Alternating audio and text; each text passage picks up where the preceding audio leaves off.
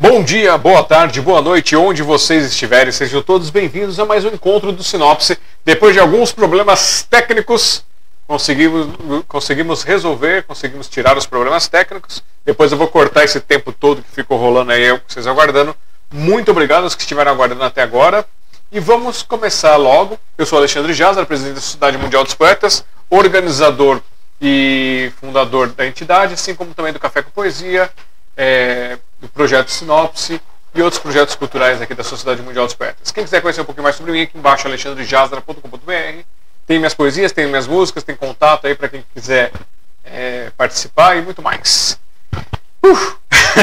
Vai aqui em cima, apoiar.smdv.com.br. Vocês conhecem os nossos projetos, as formas de apoiar nossos projetos. Uma das formas mais difíceis é comentando, compartilhando, deixando like, deixando dislike é, seguindo e se inscrevendo em tudo quanto tem lugar, tudo que tem espaço para ajudar a gente divulgar esses projetos culturais. E sem mais enrolação, porque já foi muita enrolação para esse começo aqui, quero que vocês recebam com muito carinho, com muita alegria, ele, de Araújo! Boa noite. Primeiro do que tudo, quero agradecer pelo convite, é um prazer estar aqui com você. É, uma oportunidade única para poder divulgar a minha obra, o meu trabalho, tá? E estamos aí. Ufa, agora acho que vai, agora acho que conseguimos alinhar essa decolagem. Para quem não conhece o de Araújo, ele tem contos, crônicas, poesias e romance como as suas artes. O Instagram dele é DE Araújo Oficial, ou digitando instagram.com barra DE Araújo Oficial. Tem o site dele também, que é o Demudo Araújo. Uh, nossa, ficou pequenininho aqui pra mim. Tô ficando ceguinho, gente. Pera aí. Deixa eu pegar aqui minha cola. Fala pra gente Araújo, qual que é o seu site para poder já ir adiantando aqui também. É, é de Araújo Usina Literária, blogspot.com.br. Maravilha. Também tem o Twitter, né? D Araújo, Demudo, 6789. É, isso, D Araújo 6789.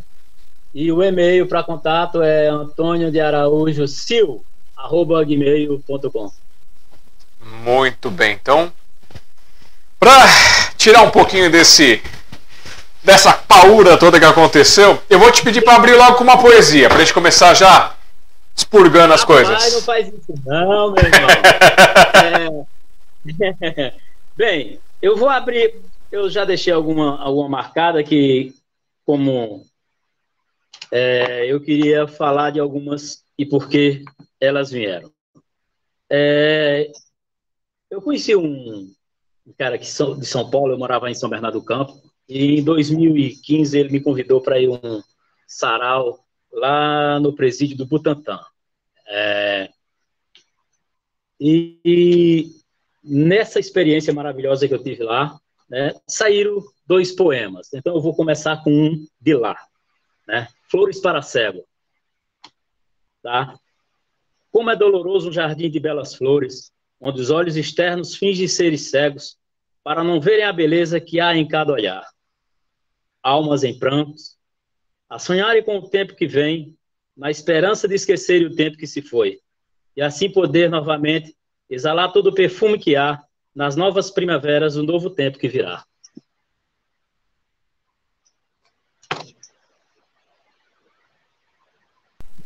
Muito bem, muito bem. Agora sim, agora acho que a gente começou já espantando essa sensação de bagunça. E para poder esquentar um pouquinho mais, eu quero pedir para você dizer para mim, em, em, dois minutos, quem é De Araújo? De Araújo. De Araújo é uma criança com quase 60 anos, né, que saiu aos 19 anos daqui de Pernambuco, da cidade natal, onde eu estou atualmente. É, fui para São Paulo, morei três anos na capital, na, na leste, aí no Jardim Camargo Velho. Depois me mudei para São Bernardo do Campo, morei 26 anos. Né, lá eu me encontrei com a poesia. É, graças a Deus fiz grandes amigos, visitei vários saraus aí na cidade, tá? Um sonhador que nunca para, né? Eu costumo dizer que poesia é o que me alimenta. Tire minha poesia e pouco restará de mim mesmo. Então, assim, eu não escolhi a poesia, a poesia me escolheu, tá? Então, assim, é maravilhoso poder estar aqui divulgando um pouco do meu trabalho. Já eu comecei a escrever nos anos 90. Eu gostaria de falar um pouco do meu primeiro livro, tá? que eu acho que Calma. ele descreve um pouco, um pouco do que sou eu. Calma, tá? calma. Assim, vamos, vamos, vamos com calma, vamos mostrar tudo bonitinho. tá. Não, é porque assim, é ele que começa a minha história. É com ele né? que começa a sua história literária? É, é com ele que começa a minha história. Então mostra a capa pra gente, para poder apresentar o livro. Então. Opa! É, eu, eu sou meio enjoado, eu comecei logo com um romance, é, Enquanto Deus Dormia. Muito bom. E esse livro ele, ele é disponível para compra? Sim, ele está no site da biblioteca 24horas.com. Maravilha. Versão digital impressa? Isso, versão impressa e versão. É... Não, eu acho que ele agora está só com a versão impressa, por enquanto. Esse aí. Certo. Então tá bom. Comece a contar então, já que essa história começa por esse livro, conte-nos, por favor. Tá, é, assim, é, eu comecei a escrever nos anos 90, final dos anos 90, e eu, na época eu trabalhava na área de transporte e eu sempre chegava na madrugada em casa e uma bela madrugada eu sempre assistia o Jô Soares, né, o saudoso Jô Soares. E um dia eu cheguei, eu estava assistindo o Jô Soares e ele pegou um livro do Milou Fernandes, era um livro grande, enorme, né? Ele colocou em cima da bancada e falou assim: "Isso aqui é um livro". Ali eu falei: "Eu vou escrever um desse". É, eu sempre tive o sonho de escrever, eu escrevia poesias, rabisco, nada assim formal. E aí eu comecei a escrever. Era, ele tinha o codinome na época que eu estava escrevendo, era o Império de Natan. É, então eu comecei a escrever e ele começou a ficar muito pesado. E eu comecei a fazer uma peça de teatro dentro do livro. Com o tempo eu acabei desistindo do livro, né? Porque assim, ele era um livro épico que trazia para o tempo atual, na época, nos anos 90, né? E aí, dentro da peça de teatro, é, ela foi escrita como Do inferno ao paraíso, pouca gente tem juízo. Né? Era uma peça de humor. E aí, quando eu desisti do livro, eu falei assim: olha, o livro eu não vou escrever mais, não. Eu acabei perdendo o original. E aí eu peguei a peça e transformei nesse livro, né? Que se chama Enquanto Deus Dormia. É, ele basicamente fala do livre-arbítrio, né? É, ele é calcado em dois anjos que são expulsos do paraíso e eles querem provar para Deus que o, o livre-arbítrio foi um erro. Né? E aí eles vão procurar um caipira, né? assim como eu. e, e, dentro desse desenho, ele leva o caipira para a capital, né?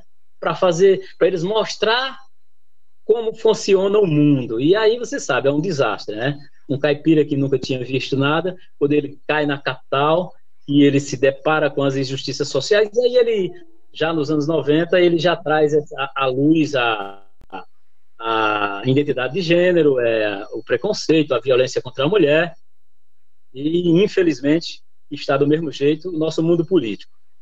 Tá? Então, assim, ele é, é, basicamente uma crítica social com bom humor, né? É mais ou menos por aí. E, e me identifica muito, porque, assim, como eu saí daqui para buscar meu sonho no, no Sudeste, e graças a Deus estou de volta à minha terra, e graças a Deus as coisas começam, apesar de nós termos dois anos terríveis, né? Agora Sim. com a pandemia, né? mas graças a Deus as coisas estão andando e na literatura, graças a Deus, as coisas começaram a andar de verdade. Tá certo. Mais então, ou menos isso. É, mais é, alguma... É, esse é o princípio do, do bate-papo, né? É. é. Esse livro, assim, é, com todas essas inspirações que você trouxe aí, que você apresentou dos fatos, eles vieram todos de uma vez, já da sua visão é, dessa multifacetada, ou é uma coisa que foi sendo construída conforme você, você foi escrevendo? Você, ah, eu quero abordar esse assunto, quero abordar aquele assunto. É, na verdade, eu tinha uma estrutura, porque ela ia, ia ser uma peça de humor dentro do livro, né? Para deixar o outro livro mais leve. Então, assim, ela, ela vinha é, conforme eu escrevendo, que assim, todos os livros que eu escrevo, né, eu escrevo a, o começo e o final. E aí depois eu preencho o conteúdo. Então, assim, eu sabia, eu tinha a ideia do que eu queria, né, o que tema eu queria desenvolver, depois eu encontrei o final, e aí eu fui construindo né, os personagens até chegar a, ao, ao final que eu queria. Né? Então, assim, levou. Eu comecei a escrever ele em 95, 96, mas ele só foi publicado em, é, em 2009. 95, 96, 2009, mais de 10 anos para nascer o filho? Isso. É porque assim, naquela época não era como hoje, né? Hoje a, a, a facilidade de, de você publicar um livro é bem maior. Né? Existem várias plataformas onde você pode. É, esse livro mesmo aqui, é, eu mandei para 10 editoras, todas rejeitaram. Né? Aí tinha um site no começo da internet ainda, né, chamava-se, eu nem sei se existe mais, era Mesa do Editor. Né? E aí um dia um amigo falou assim: Olha, eu conheci um cara que trabalhava na Band, e aí ele falou: Rapaz, tem um, tem um site, Mesa do Editor, coloca teu livro lá, eles davam dois dias por mês para você colocar gratuitamente. E aí eu coloquei ele lá. E aí a editora entrou em contato, a gente conversou e acabou saindo o livro. E qual que foi a sua sensação quando você viu seu livro publicado, você teve ele em suas mãos? Rapaz, olha, livro todos, sem exceção, é como filhos, tá? Então, assim, é um um trabalho que você leva muito tempo a construir, você pega um carinho pelos personagens. Então, assim, é, quando ele esteve na minha, quando ele chegou nas minhas mãos no dia do lançamento, foi maravilhoso. Eu acho que assim ali era o pontapé inicial né, de uma coisa bem maior, né? Graças a Deus, é, vieram, eu em 2012 eu já parti para contos e crônicas, né? Depois vieram as poesias, né? que eu fui acumulando as poesias. Eu queria é, ter um trabalho que assim é, você não percebe, mas o seu trabalho na área literária ele vai evoluindo conforme você vai escrevendo. É, então, assim, como em tudo, toda área que se aplica, que você se aplica, né? Então, assim, então é, é, é, maravilhoso. Cada livro que você lança é uma sensação diferente, tá? É, é uma coisa que é como se fosse um pedaço seu que você está entregando ao mundo. Poesia não é nossa, né? Poesia é, é, do mundo. A partir do momento que ela, que ela é impressa, você perde a, a, autoridade sobre ela, né? Ela vira um, um ser autônomo, né? Então, assim, porque a poesia, apesar de ser um fragmento de momento, é, ela se encaixa no estado de espírito de cada um no momento em que ele lê. Então, assim, por isso que eu digo, não tem poesia, poemas bons, poemas ruins. Depende muito do estado de espírito de quem lê o poema. Então, assim, se encaixa para o momento que você está vivendo, você se apega, é, você se vê no livro. Muito bem. Vamos dar boa noite para quem escreveu aqui, que é o José Tenório. Mandou palmas aqui para você. Boa noite, José Tenório.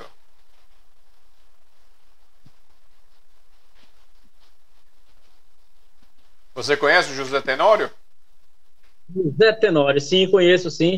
é de uma cidade aqui próxima, né? Uhum. De Santa Rita. Muito bem, está aqui com a gente. Quem tiver no chat também, lembrando que esse link é definitivo, ele vai ficar aqui depois que acabar a live. É, você pode começar a assistir desde o começo, se estiver assistindo posteriormente. Bom dia, boa tarde, boa noite, onde estiver. E é, também não esqueça de compartilhar esse link quando acabar essa live. E vocês que estiverem pelo chat, é só escrever aqui do chat do, do YouTube, mandar sua pergunta, mandar sugestão, mandar seu abraço que a gente lê aqui pro pessoal, lê pro de Araújo. E por que essa contração de Araújo?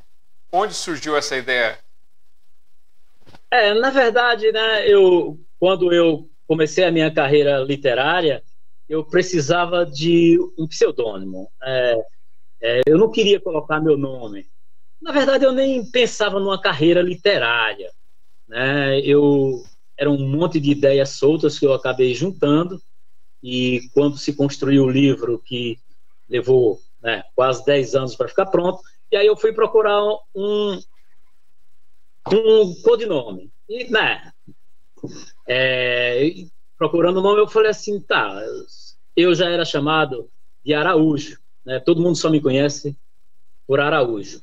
É, tanto nas empresas onde eu trabalhei em São Paulo, que tinha muitos Antônio, né? Meu nome é Antônio de Araújo Silva, né? Então, é, você tinha o seu nome de guerra, eu era Araújo.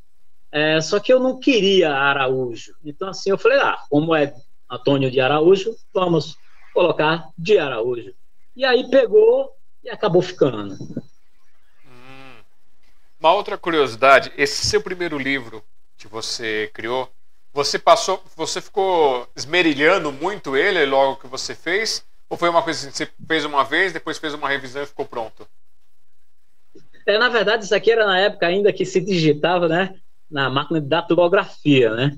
Ah. é, não, não existia computador ainda, né? Então, assim, era na máquina de datilografia. Foi engraçado porque, assim, foram meus filhos quem datilografaram ele, né? Porque eu não tinha muita intimidade com datilografia, né? E aí, depois ele foi datilografado, eu fui fazendo algumas revisões é, até chegar mais ou menos onde eu queria, porque eu preciso, em breve eu vou fazer outra revisão dele, porque assim, eu acho que tem muito a acrescentar já hoje, né? Mas ele ficou, para a época, quando eu lancei, ele ficou na medida do que eu queria. Então, assim, foi poucas lapidações que eu dei nele. Né? Porque, assim, a, a demora foi mais pela dificuldade de se conseguir é, publicar. eu digo isso porque a gente é, é, comum ver muitos autores novos que eles estão tentando começar a fazer uma publicação, aí acaba escrevendo, aí vai ler de novo e continua e reescreve, reescreve, ajusta e vai, vai, vai e acaba ficando preso nesse, nessa busca dessa perfeição. Você acha que é melhor feito do que perfeito ou perfeito do que feito? Olha, não, não tem jeito. Assim, não adianta você, numa primeira publicação, no seu primeiro livro, você é, querer alcançar a perfeição, mesmo porque você tem limitações. Apesar de você ler bastante, escrever, é, nunca vai ficar exatamente como você queria, porque você tem que se adequar a, a certas é, situações literárias. Não dá para você botar um pensamento cru nem muito lapidado, porque você pode fugir é, da ideia inicial do personagem. Você acaba é, devagando demais e aí você acaba tirando a essência do livro e da história.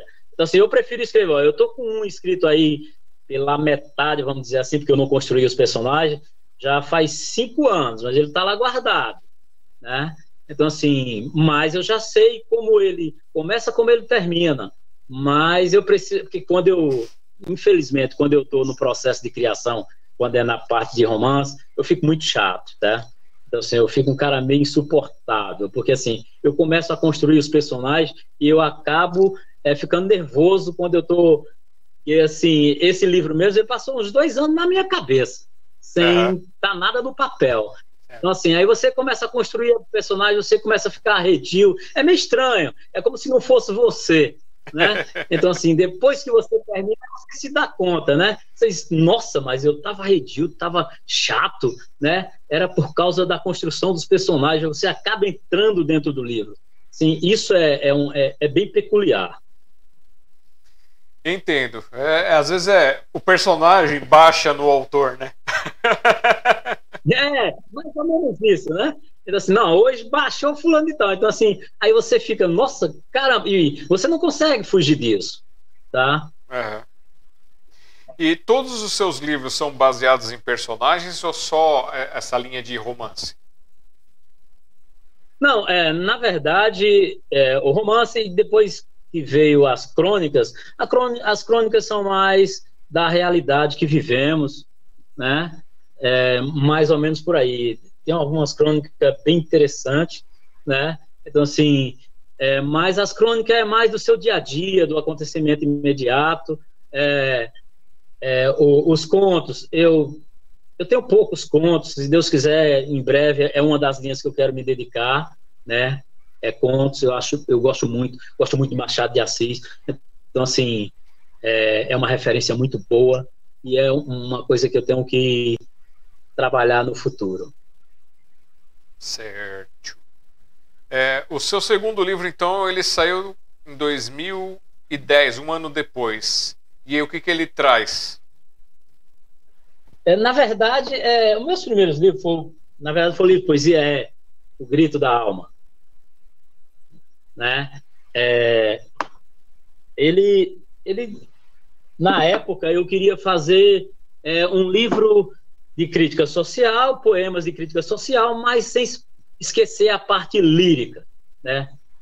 Então, assim, eu fiz um livro com dois capítulos, ele traz uma crítica social no primeiro capítulo e depois ele tem poemas líricos, tá? Ele chama O Grito, que é justamente, ele nasce dessa necessidade de expressar é a sua revolta, o seu amor, né? Então, assim, esses fragmentos de sentimento que vão saindo, você vai é, distribuindo em páginas em branco, e assim se constrói um livro aos poucos, né? São fragmentos de alma que vão sendo é, impressos. Então, assim, ele traz uma crítica social, mas também traz a parte lírica do Araújo, a alma que sente, Lê pra gente então a sinopse desse livro. Vamos lá.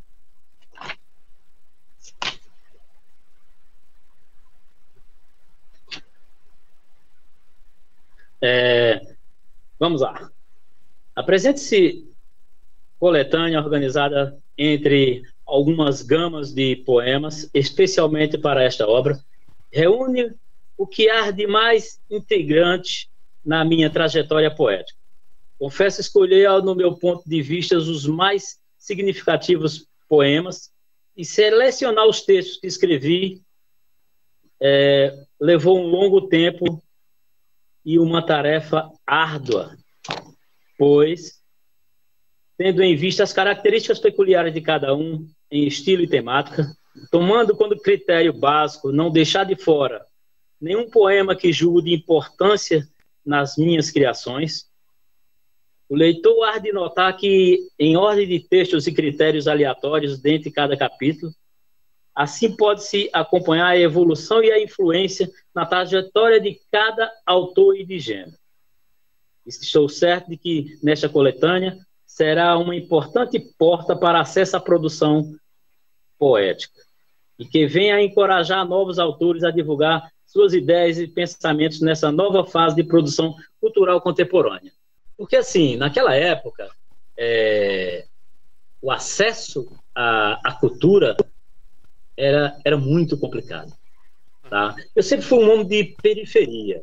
Né? Eu morava em São Bernardo do Campo e a, a escassez de acesso à cultura, à poesia, à literatura, ao cinema, né? Então, assim, a gente era muito bombardeado com a televisão, que é os pratos prontos, né? E isso traz uma dificuldade de interpretação do que tem no seu meio muito grande. Então, eu queria trazer, até eu brincava com alguns amigos da literatura, quando eu ia no sarau, falei assim, é, a minha esperança é que um dia a gente invada o asfalto, né? É engraçado que o, o que houve foi o caminho inverso. O asfalto começou a subir para o morro, né? Então, assim, hoje é, a literatura periférica tem grandes autores, né? grandes autores, grandes nomes, E mais ainda com a dificuldade de se entrar na mídia, né? A gente ainda tem uma dificuldade muito grande de aparecer na mídia é, com o trabalho da periferia. Certo. É, e esse livro, onde é que as pessoas adquirem? Ele é da mesma editora, é da Biblioteca 24 Horas. Muito bem. Todos os meus livros estão na aba do meu, do meu blog. É só clicar na, na capa e vai direto para a editora. É, eu esqueci de pedir para você ler a sinopse do Enquanto Deus Dormia. Você pode ler para a gente? Enquanto Deus dormia. Vamos lá. Deixa eu achar ele aqui de volta. Vamos lá. Enquanto Deus dormia. Com a história toda contextuada na vida simples do homem sertanejo e focado na cultura nordestina, o romance Enquanto Deus Dormia relata a trajetória de um pacato cidadão chamado Saquarema da Silva, que vê sua vida virada pelo avesso depois que ele é procurado por dois anjos que pretendem provar para o Criador que ter dado livre-arbítrio ao homem foi um erro. Eles vêm para a Terra para provar a sua tese e convence Saquarema a passar uma temporada na capital, onde ele irá se deparar com os conflitos e os desafios da cidade grande. Eles vivenciam as situações mais perversas praticadas pelo homem, valendo-se do livre-arbítrio. Conforme se dá o confronto com estas realidades, mas se acentua a disparidade de valores éticos e morais, abordando com imparcialidade o descaso político, o preconceito racial, a violência contra a mulher e a relação e a difícil relação do ser humano com a corrida frenética pelo poder e o sucesso a qualquer custo, contando de uma forma leve e divertida as mais cruéis formas de convívio entre os homens. Muito legal. E agora me responde uma coisa. Eu esqueci de perguntar desse primeiro livro. Quando, além da sensação de pegar o primeiro livro, tudo, como é que foi a, como é que foi a receptividade das pessoas ao seu redor? É, o pessoal foi, foi positivo, foi mais crítico? Como é que foi essa, é, essa sua colocação? É engraçado, né? Porque o título dele já é uma provocação, né? Então, assim, como eu tenho amigos em todas as áreas da, de religião, os meus amigos evangélicos na época, né? Diziam, cara, você é louco, como é que você coloca um título de um livro enquanto Deus dormia? Deus não dorme, né? Então, é, eu sempre falo, essa é a ideia, né? Então, assim, as pessoas há, há muito tempo vêm vivendo como se Deus dormisse, né? As pessoas é, simplesmente esquecem que tem alguém lá em cima é, comandando a massa, né? Então, assim, mais diante do o livro em si foi bem aceito, graças a Deus, né? Ele, ele teve uma aceitação muito boa e uma crítica é, sempre construtiva, né? E, e, o segundo livro, foi a mesma reação, foi a mesma interação? É, é, o, o, grito, né? É, ele já veio, ele já é uma coisa mais suave, né? Porque assim, é, o, o, poema é um pouco diferente, porque o poema ele é imediato, ele tem uma reação é, de imediato, mas é, teve uma aceitação muito boa também, graças a Deus. Na verdade, na área literária eu não tenho do que reclamar, tá? Eu, eu nos charais onde eu fui apresentar todos eles, sempre fui bem recebido e teve uma aceitação é, muito boa. É, e tem algum texto ou poema preferido seu nesse livro? Que é o seu xodózinho? É, no caso do Enquanto Deus Dormia, é, na verdade, ele tem uma trajetória muito grande é, até chegar a. Mas eu vou, se quiser, eu posso ler um aqui que foi entrou numa coletânea recente. Vamos lá, a live é sua, vamos divulgar. De qual, qual o livro que é? É O Grito da Alma. Tá, é para eu deixar a capa certa na tela. tá ok. É, recentemente ele entrou numa coletânea que vai sair ainda no segundo semestre, chama Duas Vidas, Minha e Tua. Minha vida, tua vida, nossas vidas. Vidas que se usam, vidas que se cruzam, vidas que se abusam. Tua vida em meu caminho, tua vida no meu ninho. Minha vida e tua vida, nossas vidas sem saída. Tua vida bem vivida, nossas vidas repartidas. Vidas feias, vidas belas, todas presas a uma aquarela, aquarela de vidas frias, vidas mornas, na agonia, vidas tensas, vidas imensas. Minha vida em tua vida vai ficando dividida. Vidas lógicas, vidas incertas, vidas íntimas mal cobertas, vidas enérgicas, vidas nórdicas, vidas, tua vida, nossas vidas. Vida inerte pela consciência, contempla tua existência. Forte pela complacência, ah, minha vida sem a tua vida não seria tão vivida. A vida semente da ilusão, caminho sem compaixão, assento sem chão. A tua vida sem a minha vida não seria nossas vidas. Uma vida que cai, uma vida que sai, é a lua que vem, o sol que não sai, e o vento que treme, o espírito que geme.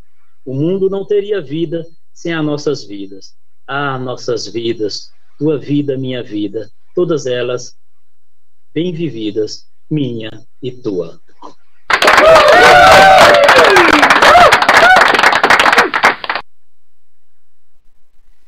É, me diz uma coisa, quem que foi que te inspirou a gostar desse mundo literário? Quem te levou para esse mundo?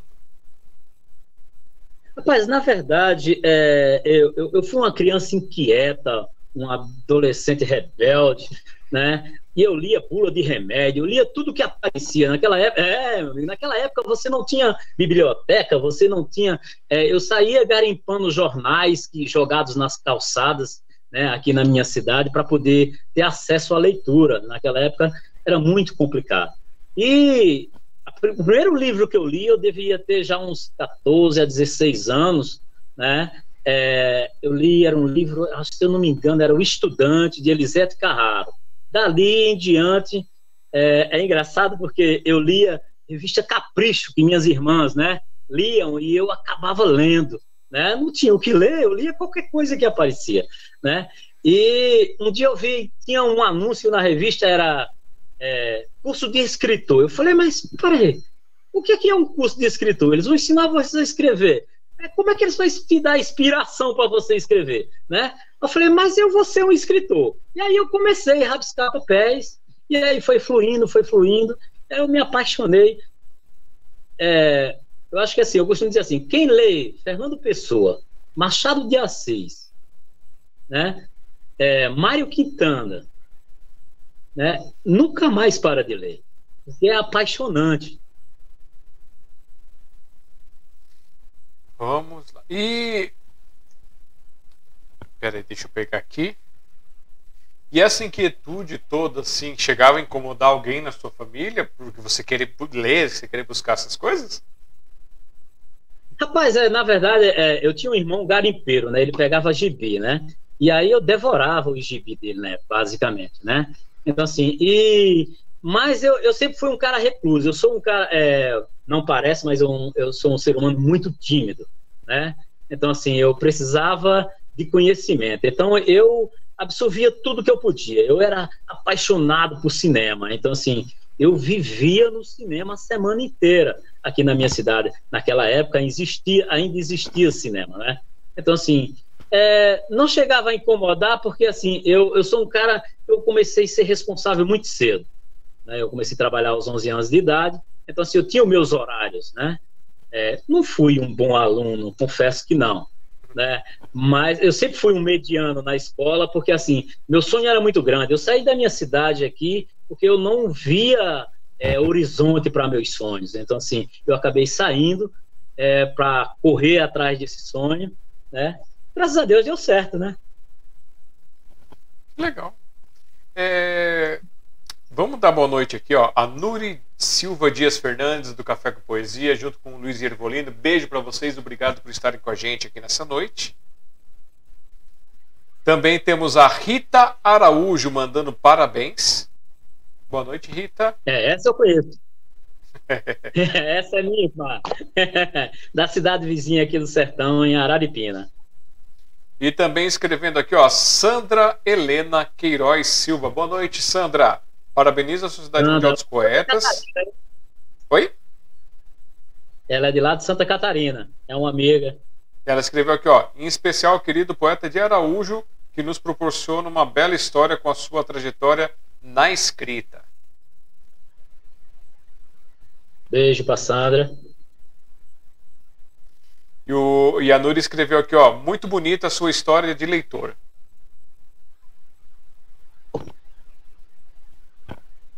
Vamos lá, vamos dar sequência aqui. É, depois do, de 2010, só dois anos depois é que você foi, foi é, produzir seu próximo filho? Sim, é que foi o que saiu de Crônicas e e contos. É, é, eu te, dei um intervalo, era um período, vamos dizer assim, mais é, de trabalhar mais com paciência, ter uma delicadeza maior é, é, para se chegar com conteúdo de melhor qualidade para o, o público. Então, assim, eu acabei é, dando uma relaxada e depois, quando eu percebi, eu falei assim, não, já é hora de sair alguma coisa para mostrar, vamos dizer assim, que eu voltei para a vibe, né? Então, assim, era muito trabalho naquela época. Aí eu acabei retornando e publicando na mesma editora, né? Foi os primeiros três livros, foi na mesma editora, na Biblioteca 24 Horas. Então, o seu livro é o Contos e Crônicas, Calabouço, Contos e Outros. É, Calabouço, Contos e Crônicas. Foi um período meio, é, vamos dizer assim, nebuloso, né? Então, assim, é, aí eu, eu acabei me afastando um pouco, passei um, um pouco recluso. Depois eu falei assim: não, é hora de retornar que é o único livro que tem o meu nome na capa completo, Antônio de Araújo Silva. Estava revoltado, colocou o nome inteiro, ou foi escapou? eu queria fazer algo diferente, né? Na verdade, é, eu tive um período meio complicado, né? Então assim, e aí depois eu falei assim, não, é hora de eu colocar isso é, na minha escrita e mostrar para o mundo.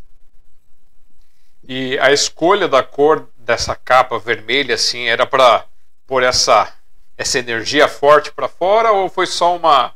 Exatamente. Eu, eu, essa capa foi sob encomenda, foi feita pela minha filha e o meu genro, que são designer, né?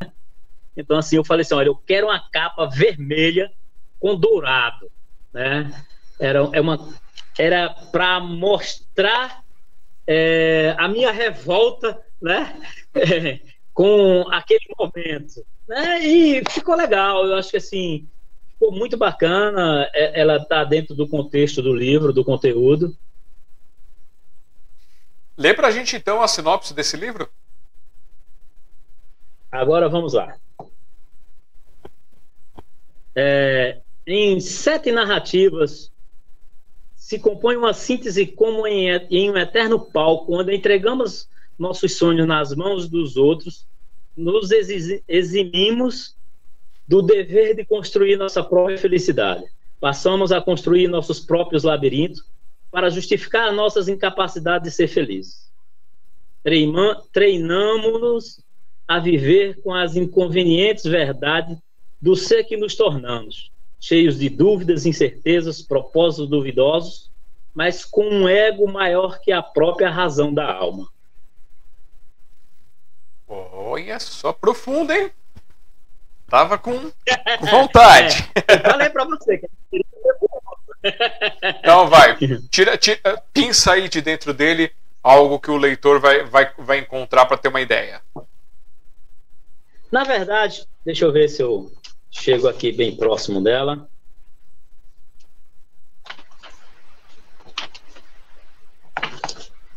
Vamos para cá, o prefácio para mim já achar. Eu acho, eu, na verdade, eu nem tinha me preparado para ler nada daqui, tá? É, mas eu vou ler é, diferenças. Tá bem no final, né? É, diferenças. Pelo menos ao longo de quatro décadas, imprimindo uma busca incessante para tentar resgatar um exemplar desta espécie tão cultuada que chamamos de racional inteligente, se não uma das mais importantes criações da natureza, a raça humana, que seja isento de racismo ou preconceito, mas infelizmente quanto mais o tempo passa, é raro a possibilidade de você correr o risco de, de, de se deparar com um exemplar desta espécie, que há muito tempo vem neste processo de extinção. Estamos vivendo um momento único na história da humanidade, pois estamos presenciando um fato extremamente delicado. Vivemos um ostracismo político, religioso, social, em que cada tribo se fecha em sua própria linha de pensamento filosófico, formando assim uma espécie, no mínimo, curiosa, onde o político não faz política, o religioso não prega a religião, e sim a religiosidade do comprometimento, e a sociedade não consegue aceitar as diferenças. Contudo, todos parecem unidos em um só ideal: o consumo em massa. Com todos correndo atrás do ouro do, dos tolos, sem medir consequência, se entregam a modelos sociais pré-fabricados e inviáveis, mas muitos graciosos para o exercício pleno do consumo.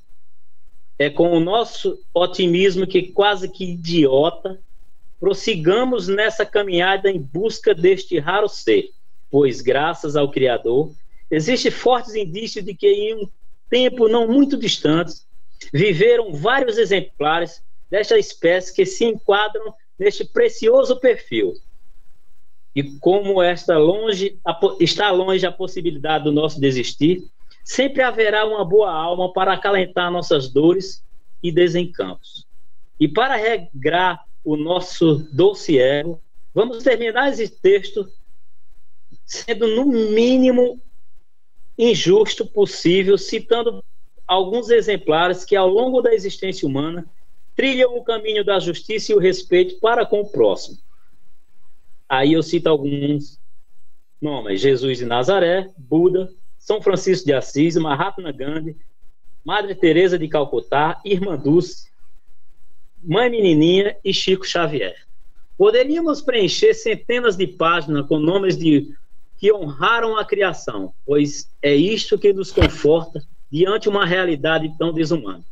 Sempre teimo em usar a palavra indícios, por falar sobre nobres almas, não conheci, mas tenho forte apreço por elas, apesar de ser só de só me utilizar das informações de terceiro dos seus feitos nobres.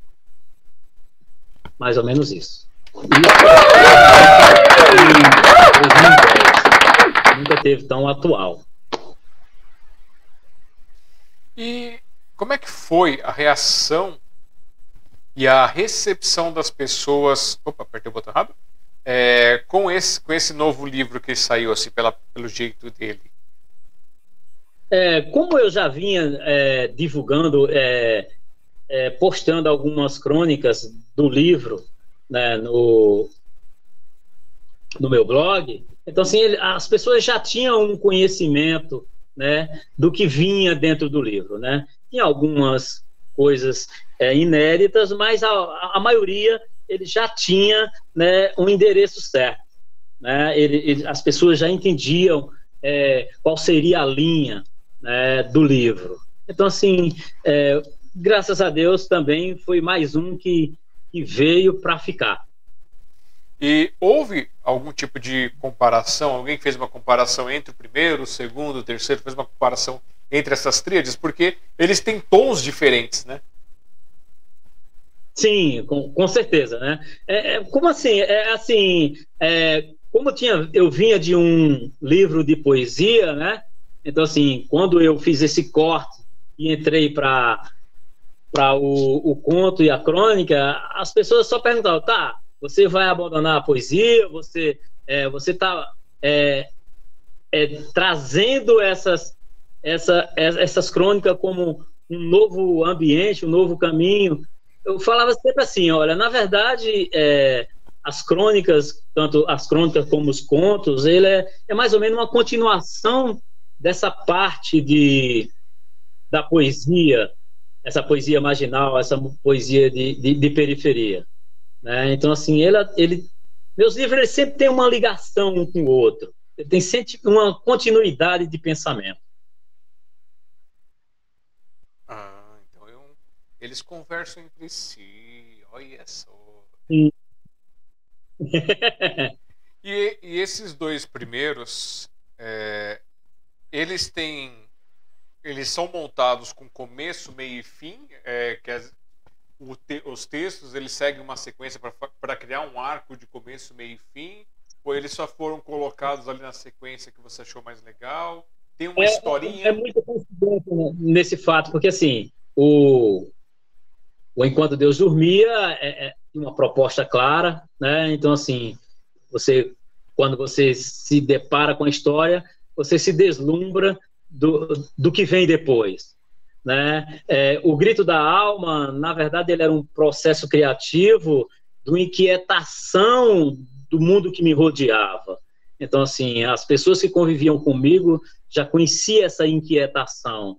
Então, assim, ela apenas era expressada direto na escrita. É, o calabouço, como eu falei, era um período negro, né? Então, foi um mergulho na introspecção de mim mesmo, né? Que é um grande abismo, né? Que até eu mesmo desconheço, né? E aí que veio à tona, e aí acabou se transformando nessas crônicas e contos é, bem fortes. Eles são, ele é bem forte, ele é bem forte. E esse também está na, na livra, nessa outra livraria que você falou, a primeira livraria. Isso, é quatro horas. Aí, mais uma vez, temos um hiato né, para a próxima publicação. Porém, pelo que eu vejo aqui, já veio uma coisa mais suave, né, uma nova capa, um trabalho mais suave, que foi em 2014 com Entre Lírios e Pro Promessas. É, Entre Lírios e Promessas. Tá. Esse Entre Lírios e Promessas, né? Ele, na verdade, rapaz, isso aqui eu vou já introduzir a minha história novamente para poder as pessoas entenderem esse livro, né? É, Entre Lírios e Promessas, eu, eu já casei três vezes. Na hora que eu sou tímido, hein? Mas eu já casei três vezes. né? Então, assim, é, esse livro ele foi praticamente produzido no meu segundo relacionamento né? Então, assim, como sempre era o meu estar de momento. E aí eu, eu praticamente esse livro ele foi feito para minha segunda esposa, né? Então assim, e quando ele foi lançado eu já tinha me separado novamente, né? já não estava. Aí eu falei não, eu não vou sacrificar minha obra porque eu não estou com a pessoa que inspirou os poemas, né? Então, assim, ele acabou se transformando entre lírios e promessas, ou seja, era o que era o relacionamento, ou seja, era uma coisa romântica, uma promessa do para sempre, que teve um fim. E, na verdade, é assim mesmo, né? Tudo que começa um dia acaba, né? Não tem jeito. Né? Eu, eu não me empreendo. Eu acho que, assim, eu sou um cara mu muito agradecido, tá? Grato. A... O Criador sempre foi muito é, generoso comigo. Porque tem muitas pessoas que morrem sem ser amados, sem saber o que amar, né? Eu já vivei três grandes amores. Então, assim, na verdade, inspiração para mim nunca faltou, né? Então, assim, ele nasceu disso, né? De, desse momento, né? Então, assim, tanto que saiu dois, né? Nessa época saiu ele Covas Rasas, né? Saiu no mesmo período, só que aí depois eu tirei da editora e reeditei ele já agora, já mais recente. É, o para sempre sempre acaba, né? A gente tem que pensar numa coisa dessa. tem que ser eterno enquanto dure, né? Já diziam umas canções dos poetas.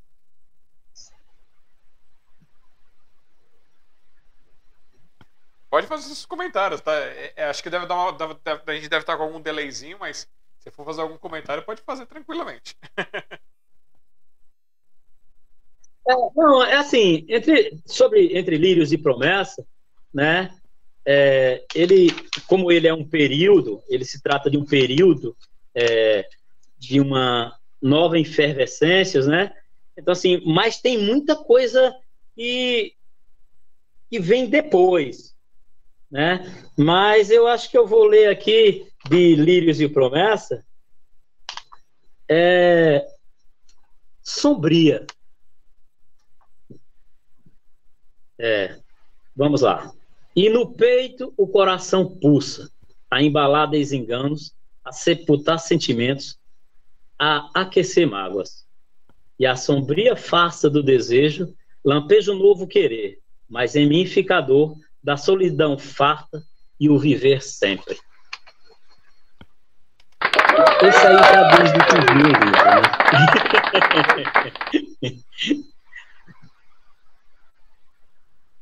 Eu não escutei o seu comentário. Você escutou as palmas? Você escuta as palmas quando eu coloco? Não. Ai, que coisa. Era para você estar escutando umas palmas. Quando você acaba de falar, eu já aperto o botão de palmas aqui para entrar junto. é para representar o nosso auditório virtual. Virtual. É, qual foi o seu comentário logo depois que você, que você terminou a leitura? Não, eu, o poema em si que eu li, é o Sombria, ele em si ele já traz é o espírito do livro, né? É. E qual que é a sinopse dele? Você pode ler para gente? Sinopse do ah, essa sinopse do Entre Livros e Promessas é, foi feita por uma amiga, é uma autora baiana, chama-se Cláudia dos Santos, eu acho que ela mora agora em Curitiba. Né? Na época a gente trocava algumas ideias e aí ela, eu pedi um prefácio para ela e ela falou assim, ah, eu posso prefaciar assim, tá? E ela fez e vamos lá. Trazer o poético e agregá-lo a uma realidade é o sinônimo de texto com tal subjetividade, a combinação da vivência de cada mortal. Com os anseios que se tornam conto letal, a poesia pode ser pode sem nenhum equívoco responder todo o procedimento fantasioso de cada ser, desde o ser mais quente ao mais desvairado. Todos têm um eu poético em si conservado. Em contos poéticos, o autor tem domínio de transbordar o leitor, transportar o leitor para uma turnê ao mundo do almejar, para que tudo na existência contorne a realidade e que os devaneios sejam movedor autêntico da felicidade. Entre lírios e promessa, se deleita em cada entusiasmo do Criador, turbados e liderados pelo coração desse escritor, Cláudio dos Santos.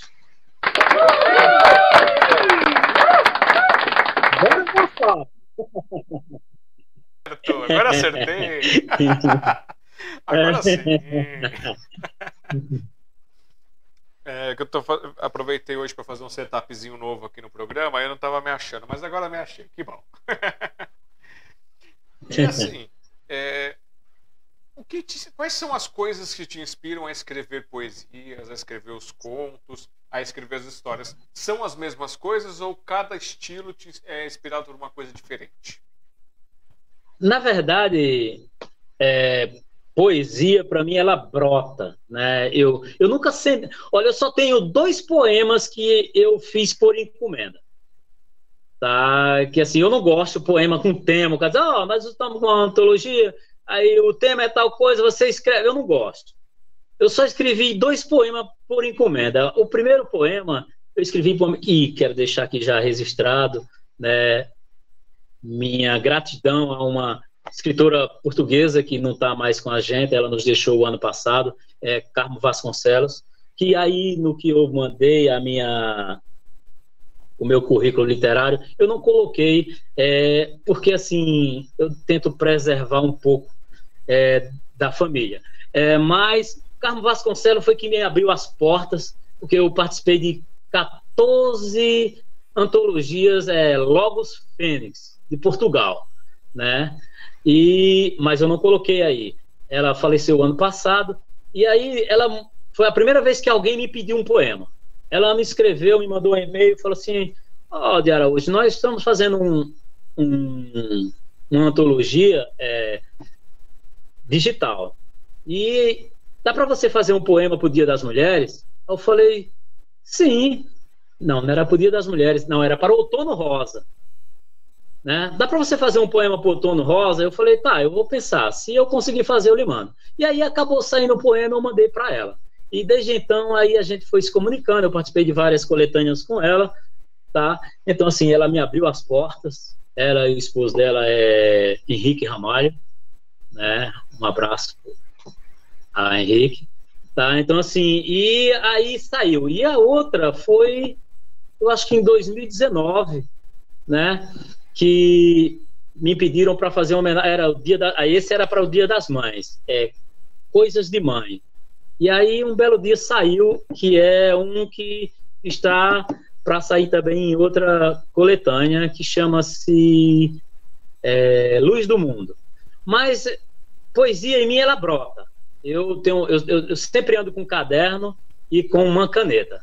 No meu trabalho, eu tenho um caderno e uma caneta, porque assim, ela brota, né? Uhum. É, até alguns amigos diziam, é, rapaz, baixa um santo em tu, porque assim, tu tá assim, conversando, daqui a pouco tu diz, me dá um caderno e uma caneta, né? E aí eu escrevo. Então é assim, então assim, eu tenho aqui, às vezes, eu não leio muito, já faz um bom tempo que eu parei de ler. Porque se eu começar a ler, eu escrevo um, li um livro de poesia por dia, cara. Tá? Então, assim, a minha mente é muito inquieta. Não é, ela é muito inquieta. Tá? Às vezes, eu, eu fui por um bom tempo, é, foi quando eu comecei a desenvolver é, a poesia, eu trabalhava de cobrador de ônibus. Então, eu tinha uma cadernetinha, né, de fazer as contas.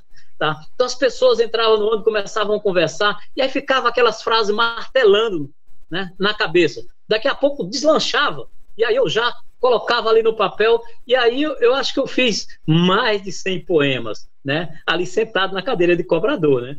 Então, assim, é interessante, porque, assim, é, eu não posso ficar sem papel. É, enquanto Deus dormia mesmo, né, o final dele, eu estava vindo, eu tava, tinha voltado a estudar, eu vinha, é, tinha saído da sala de aula, estava no ônibus, aí a mulher estava xingando lá dentro do ônibus, eu falei, caramba, é esse final aí que eu quero pro, pro meu livro. Peguei meu caderno e fui escrevendo. Cheguei em casa, vim no meio do caminho, desci do ônibus vim escrevendo, feito um louco.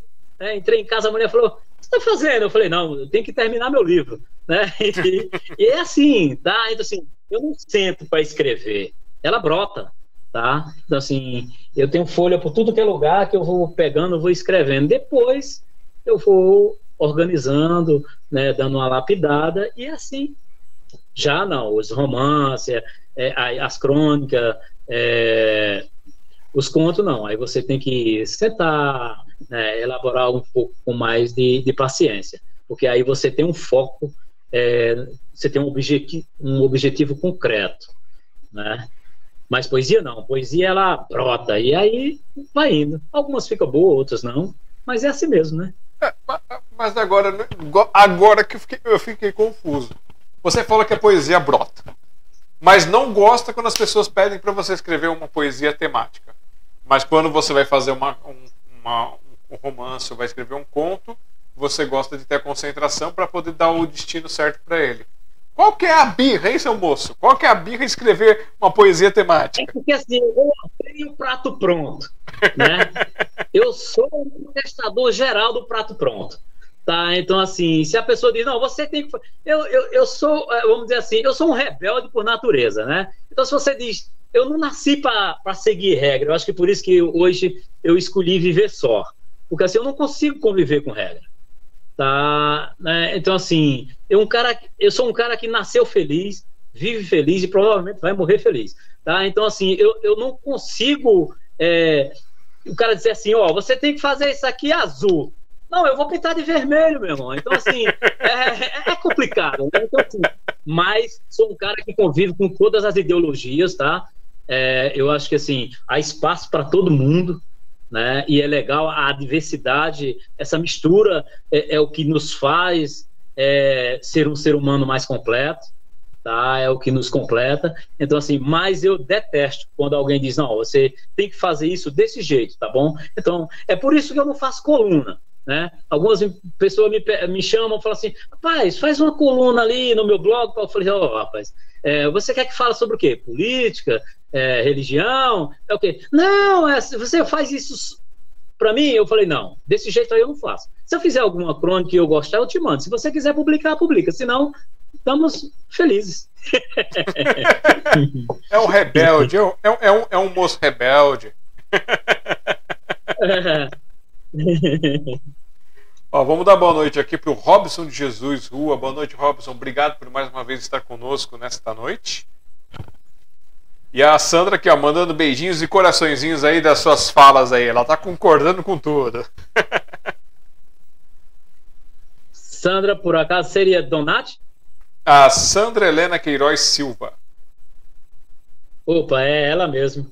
Não, quer dizer, é, é Santa Catarina. É, e vamos fazer uma coisa. Vamos celebrar a nossa primeira hora de live.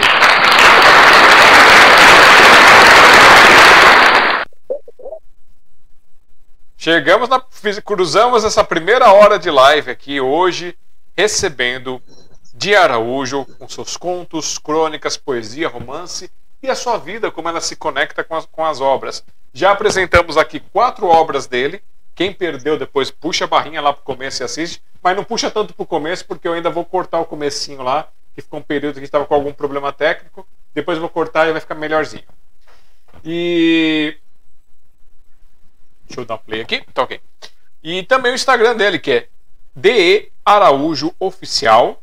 E também tem o, site, que é dearaújousinaliteraria.blogspot.com.br. Tem o Twitter, que é o twitter.com.br dearaújo6789. E o contato, para quem quiser saber dos livros, quem quiser chamar para algum projeto, alguma coisa, é o Antônio de Araújo Sil, arroba gmail.com. E com toda essa sua é, vontade, essa sua criatividade, você nunca teve vontade de gravar uns vídeos para ficar colocando no, no YouTube, em Reels, em Instagram? Ou você faz isso? É, é assim, é, eu, eu sou meio arredio a, a, a, rede social. Eu tenho todas essas redes, é, mas eu sempre fui meio arredio. Meu blog mesmo, eu, passe, eu fiz o blog, né? A editora, quando eu publiquei o primeiro livro, ela pediu para mim fazer um blog. Eu fiz um blog. Na verdade, eles construíram o blog, depois me passaram o blog pronto, e aí eu assumi o blog. Né? Mas ele ficou dois anos parado. Eu, eu sempre fui meio arredio. Né? Então, assim, mas aí não tem jeito. Eu acho que, assim, é, é uma oportunidade única. Você cruza fronteiras, né? A internet não tem fronteiras. Você, eu consigo alcançar tanto os países de língua portuguesa, como eu entro nos Estados Unidos, na Espanha, né? Então, assim, é, e aí eu comecei a, a chegar. Eu ainda estou arredio ao YouTube, né? É, eu estou me preparando para começar a fazer né, um canal no YouTube né, para mim começar a trabalhar ele. Tá? É, como eu te disse, eu sou um cara muito tímido, então assim, eu não me dou muito bem com câmera. Tá? Eu dei algumas entrevistas, mas eu sou meio arredio a câmera, né? Então assim, eu gosto de falar olho no olho, né? Sentir. Uhum.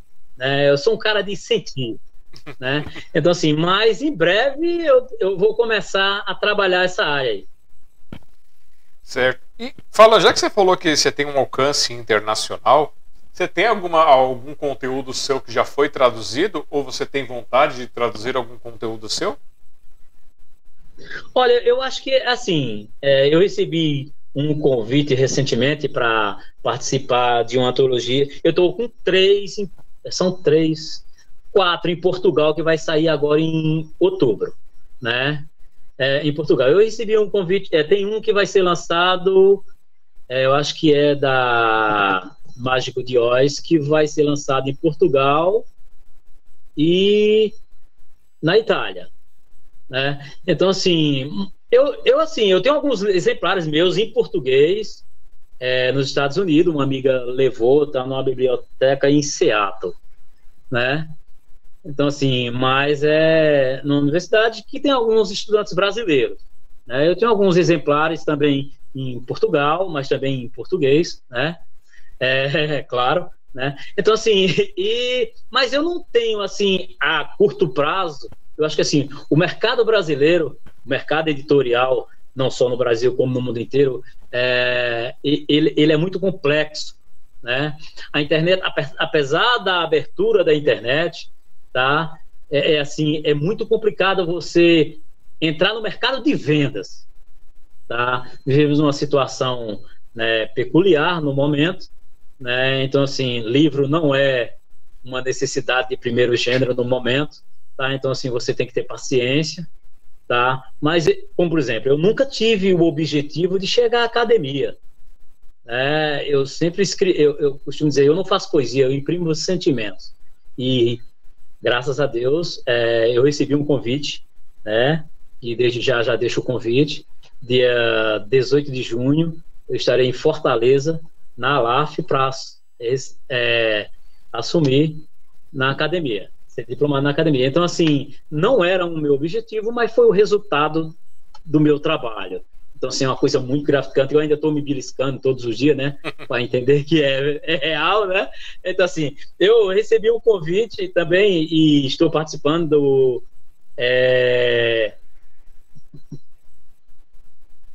Nossa, deu um branco, cara. né? O Festival de Poesia de Lisboa. né? O Festival de Poesia de Lisboa foi um convite que eu fiquei muito feliz de, e estou participando é, que vai ser agora em outubro. Então, assim, eu, eu já, já tenho muitos convites, eu não estou conseguindo nem dar conta dos convites que eu tenho.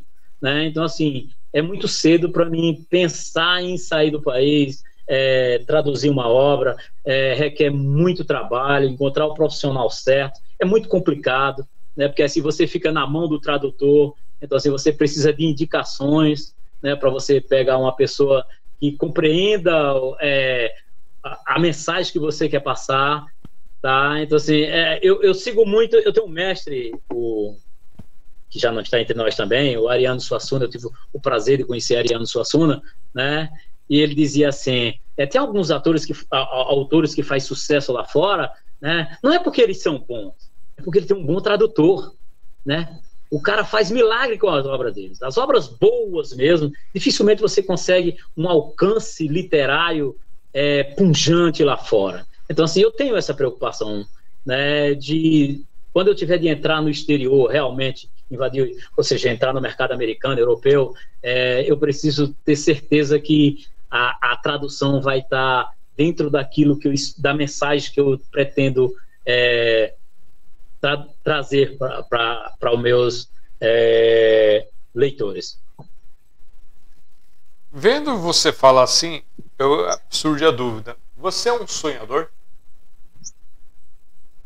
Rapaz, é, eu, eu nasci sonhando, vivo sonhando e provavelmente eu vou morrer sonhando. Tá? Então, assim, é, eu costumo dizer assim: no dia que acaba o sonho, acaba o ser.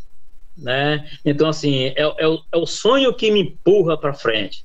Tá? É, eu, eu nunca deixo um sonho morrer sem já ter três na fila para entrar. Né? Então, assim, é assim, é, é, é, uma continuidade. Acho que assim, não sei se é a literatura que me faz sonhar ou é, é esse sonho que me faz entrar na literatura. Ah, outra coisa, esqueci. É, quando você veio participar dessa live aqui, você pegou um vírus e esse vírus não tem cura, não tem antivírus, não tem vacina, não tem nada. E agora você faz parte do hashtag Vírus do Amor, onde você tem que contaminar o mundo com amor, com as suas poesias, com as suas artes, com os seus pensamentos. Esse você é obrigado a contaminar, hein? Graças a Deus. Será um prazer. Então, seja bem-vindo ao hashtag Vírus do Amor.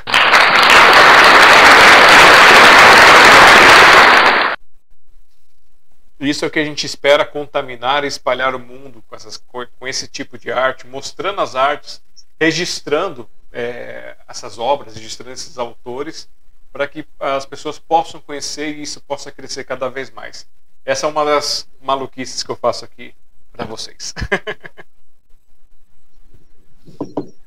e fala em maluquice, vamos, vamos, vamos fugir um pouco da curva agora, hein? O Araújo dança? Se eu danço? É.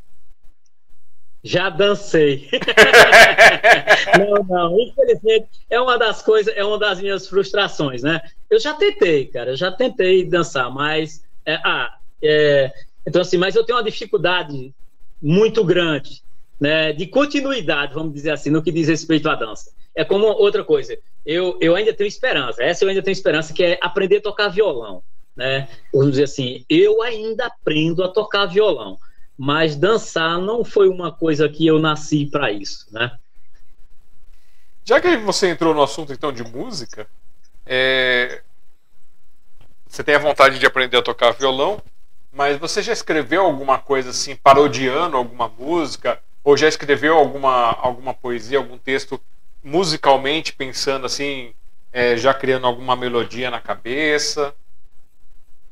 É, na verdade, é, é, assim, eu consumo música o dia inteiro, né? É, quando eu estou em casa, é música 12 horas por dia enquanto eu estou acordado. De vez em quando eu durmo com música também. Né? Eu, eu adoro música, né? Eu acho que assim, é, é uma coisa que traz tranquilidade. Eu acho que a minha inquietação, a música consegue é, preencher, né? Esse mundo e aí eu consigo relaxar. É, eu fiz um livro, chama-se Fragmentos, né? Que foi, eu fiz várias letras pensando em musicá-las, né? É, mas é, até hoje eu nunca musiquei nenhuma, mesmo porque eu não toco nada, né? é, eu fiz um rap uma vez, né? Eu tinha alguns, muitos amigos que, que, é, que são raps, né? E aí um dia eu falei para eles, cara, rap é a, a, coisa mais fácil de fazer. Se eu fosse fazer rap, eu fazia um, um rap por hora, né? Era claro que era brincadeira, era zoando com eles, né? E aí eu fiz, eu fiz uma letra de rap, né? Como, poderia, como não poderia deixar, é ele tá em O Grito da Alma. Eu acho que é no Grito da Alma que ele tá, né? E aí, é, quando eu mostrei para os amigos, eles falaram, rapaz, eu vou começar a ficar preocupado, porque eu tenho concorrência, né? Mas era só uma brincadeira, né? Eu acho que, assim, tem espaço para todo mundo. Eu ainda, eu quero aprender violão justamente para isso. Porque, assim, eu, eu, eu acho que é um, é um campo a se explorar e que eu gosto, né? Porque eu amo música, né? Certinho. A Rita Araújo, ela escreveu aqui, ó. Vá em frente, você merece. Muito, muito, muito. Te amo. Obrigado. É, mora aqui no coração. vamos então brincar de mergulhar, então? Vamos fazer um mergulho. Quando o Araujinho lá, pequenininho, pico roxinho, né? Ainda criança lá no, na sua casa, é, tinha alguém é, próximo de você que fazia algum tipo de arte? Cantar, tocar, dançar, escrever alguma coisa assim? Alguém Na tá- verdade, é, meu irmão mais velho é, é, músico, né? Ele foi minha grande fonte de inspiração. Na verdade, é, quando você tem um irmão mais velho, né, ele é sempre o seu herói, né? Então, assim, eu me inspirava muito nele, porque nós vivíamos numa época do regime militar ainda, né?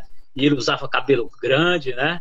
E ousava tocar, né? Ser músico, que até hoje ainda é vagabundo, né? Todo mundo olha para um músico e fala assim: você trabalha com o quê? Né? é, ninguém vê música como profissão e arte, né? O prazer de fazer. Né, ainda é muito complicado ainda hoje. E naquela época, então, era assim, é era uma coisa quase que é um tapa na cara da sociedade. Então, assim, ele me inspira, sempre me inspirou muito. Então, assim, acho que foi aí que começou a minha paixão por música, né? Eu vi ele tocando, via ele ouvindo música, e aí eu falei assim: ah, é, não é o que eu vou fazer, mas eu vou acompanhar essa trilha. Olha só. É, questão de músico, pessoal é, é engraçado. É vagabundo, é mas todo mundo ouve música, todo mundo gosta de música, cantarola. Pensa que é de graça. É, pensa que é de graça. Vamos então falar agora do, do, do, outro livro seu? Deixa eu pegar aqui qual que é a sequência dele. Apertar o botãozinho certo para ir para a tela. O próximo livro que eu tenho aqui é um que você está ali na capa, Des Desejos Impróprios. Desejos Impróprios. 2016. É, esse aqui. Desejos Impróprios. Conta aí do Eu nascimento. Acho que, assim, Não, conta o nascimento dele. Ah, conta o nascimento dele? Ah, Desejos Impróprios. Na verdade, ele foi escrito. Eu trabalhei todo o livro, ele ia ter outro nome. Né? Ele se chamava Corpo Nu, que tem o poema lá dentro, né? Corpo Nu. E aí já quando eu estava terminando o livro, estava o projeto todo pronto, uma bela manhã, né, eu estava sentado né, na minha varanda, né? E aí de repente veio esse desejos impróprios. Eu peguei e escrevi um poema, eu falei assim, vou mudar a capa do livro. Não vai ser mais corpo nu, eu estava com a capa pronta, né? Eu vou colocar desejos impróprios. Então assim, se eu vou colocar desejos impróprios, eu vou colocar é minha foto. Né? Então eu vou colocar eu mesmo na foto, porque assim, é, acho que assim, esse livro aqui é, tem basicamente minha alma dentro dele. É, foi o meu primeiro período de solidão, né? É, eu fiquei um período sozinho, e aí, assim, eu não posso ficar so, sozinho, porque assim, eu, eu fico louco escrevendo, né? É, é assim, eu preciso ocupar minha mente com coisas. Então, assim, eu, eu é engraçado, né? Porque assim, nesse período, eu assisti 700 filmes, cara, em um ano. Ô, louco! é, naquela época ainda era o DVD, né? Lembra do Piratão, né? Então, assim, é, todo mundo tinha um DVD pirata. Né? Então, assim, eu tinha uma caixa com 700 filmes, né? Então, assim, eu consumia filmes. E assim, enquanto eu estava assistindo, às vezes um personagem falava uma frase, por isso que eu digo, eu sempre tenho que ter um papel e uma caneta do lado. Então, assim, às vezes dava uma frase, eu continuava assistindo, continuava assistindo o filme, mas a frase é ali, né, rolando, o cérebro cozinhando. Aí daqui a pouco, pá, saía o poema. Aí eu falava, pá, tá aqui. E aí eu fui organizando, organizando. Eu falei assim, tá, já tá na hora de sair é, Desejos Impróprios. Que eu lancei, quando eu lancei ele, né? Na verdade, né? É, eu estava já vindo, já, já, estava quase tudo certo para mim voltar para o Nordeste, né? Para minha terra natal. E aí ele foi a ressaca do Sudeste, né? E lê para a gente então um dos conteúdos aí. Tá, esse aqui é mais complicado, né? tá, eu vou ler aqui Desatino da alma. Vamos lá. Desatino da alma. A poesia em mim, a poesia em ti. A frieza da alma, a felicidade a postos, o acalento do desejo, o avassalo das horas, os segundos fins, a corda sobre o pescoço do tempo, o unguento de um triste viver, e a vida pulsando desesperadamente, esperando um fim que lhe caiba bem.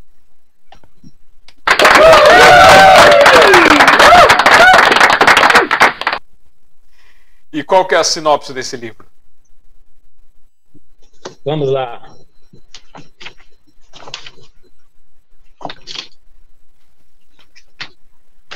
Tá, agora eu acho que esse foi o primeiro foi o primeiro livro que eu, na verdade, eu não fiz uma sinopse para ele. Eu fiz um texto, hum. né? Porque ele expressava a minha inquietude, a, o, o, o que tinha daquele momento na minha alma. Então, o prefácio ficou curtinho, conciso, mas preciso. Deixo aqui minha alma impressa em parágrafos tortos, frases em desordem, sílabas atônitas, letras soltas, versos, prosas e sentimentos vivos, até que o passado doce e perverso tempo os façam eternos. Olha, poético. Poético e profundo. É. e onde o pessoal, é. onde o pessoal adquire? E onde o pessoal adquire essa obra? Essa daqui aí foi a primeira fugida da editora, né? É, essa aqui eu publiquei pelo é, Clube de Autores. www.clubedeautores.com.br Tá lá. A anterior também eu esqueci de perguntar, a do Entre Lírios e Promessas. Entre Lírios e Promessas, é, nós deixamos para trás. É, é a Pérsia Editora. É por eles que compram. www.persiaeditora.com.br Certo.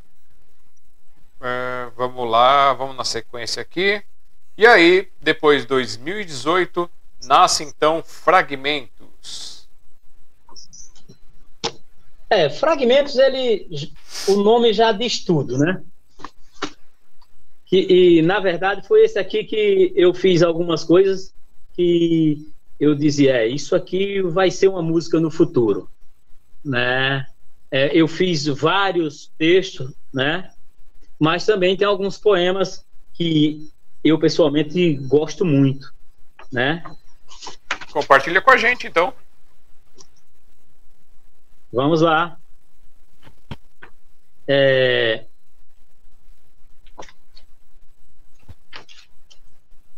Vamos lá, vamos ver o que é que eu leio daqui. Tá, vou ler, já que é, é, é um dos que sa, saíram em, na antologia que eu falei, que era Coisas de Mãe, vou ler Luz do Mundo. É, em um mundo onde os sonhos do amanhã se faz tão obscuro, ela traz a luz do amanhã em cada gesto, ousadia, delicadeza de gerar e conceber. Educar, fazendo-se presente até o último instante do seu existir, e com toda sua maestria transforma as vidas que se desviam em almas de pura bondade. Ela, filha, irmã, esposa, mulher e mãe. O único ser capaz de reestruturar tudo ao seu redor. Ah, se tudo neste mundo tivesse a tua delicadeza, a meiguice do teu olhar, a luz divina do teu espírito e a doçura da tua alma, o mundo certamente seria mais justo com seus filhos.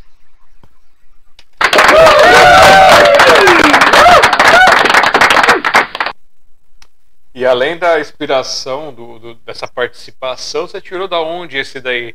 Foi dedicado direto à sua própria mãe ou foi pensando nas mães? Como é que foi? Não, na verdade, esse aqui, esse aqui foi um dos encomendas, né? Ah. é, esse aqui foi um sobre encomenda. Sim, tem. Eu não vou falar a pessoa, é, a fonte inspiradora, né? Por algumas questões é, peculiares né? Tranquilo. Mas sim, teve um endereço certo. Um endereço certo. Tá? teve um endereço. Na verdade, essa, poesia ela foi escrita num domingo de trabalho, cara. É, até 2019 eu trabalhava de domingo a domingo, 12 horas por dia. Né? E já deixando aqui, né? Eu, eu trabalho aqui no Nordeste, eu trabalho com a é, com a franquia de sorvete, né? Então você trabalha de domingo a domingo.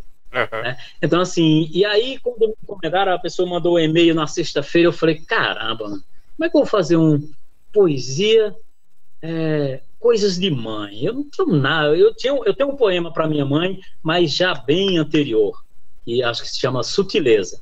Né? Então, assim, e aí eu sentei, eu sempre levava meu notebook, eu sentei e estava aí pesquisando, daqui a pouco eu lembrei de uma pessoa, eu falei, ah, ali é a mãe perfeita para mim fazer a poesia. E aí ficou fácil, saiu o poema.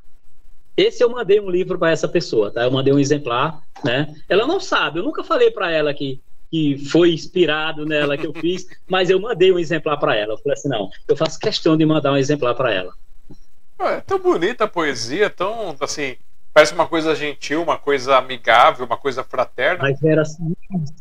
É? Mas era o quê? Mas gera ciúmes. Ah, ciúmes. o monstrinho de olhos verdes.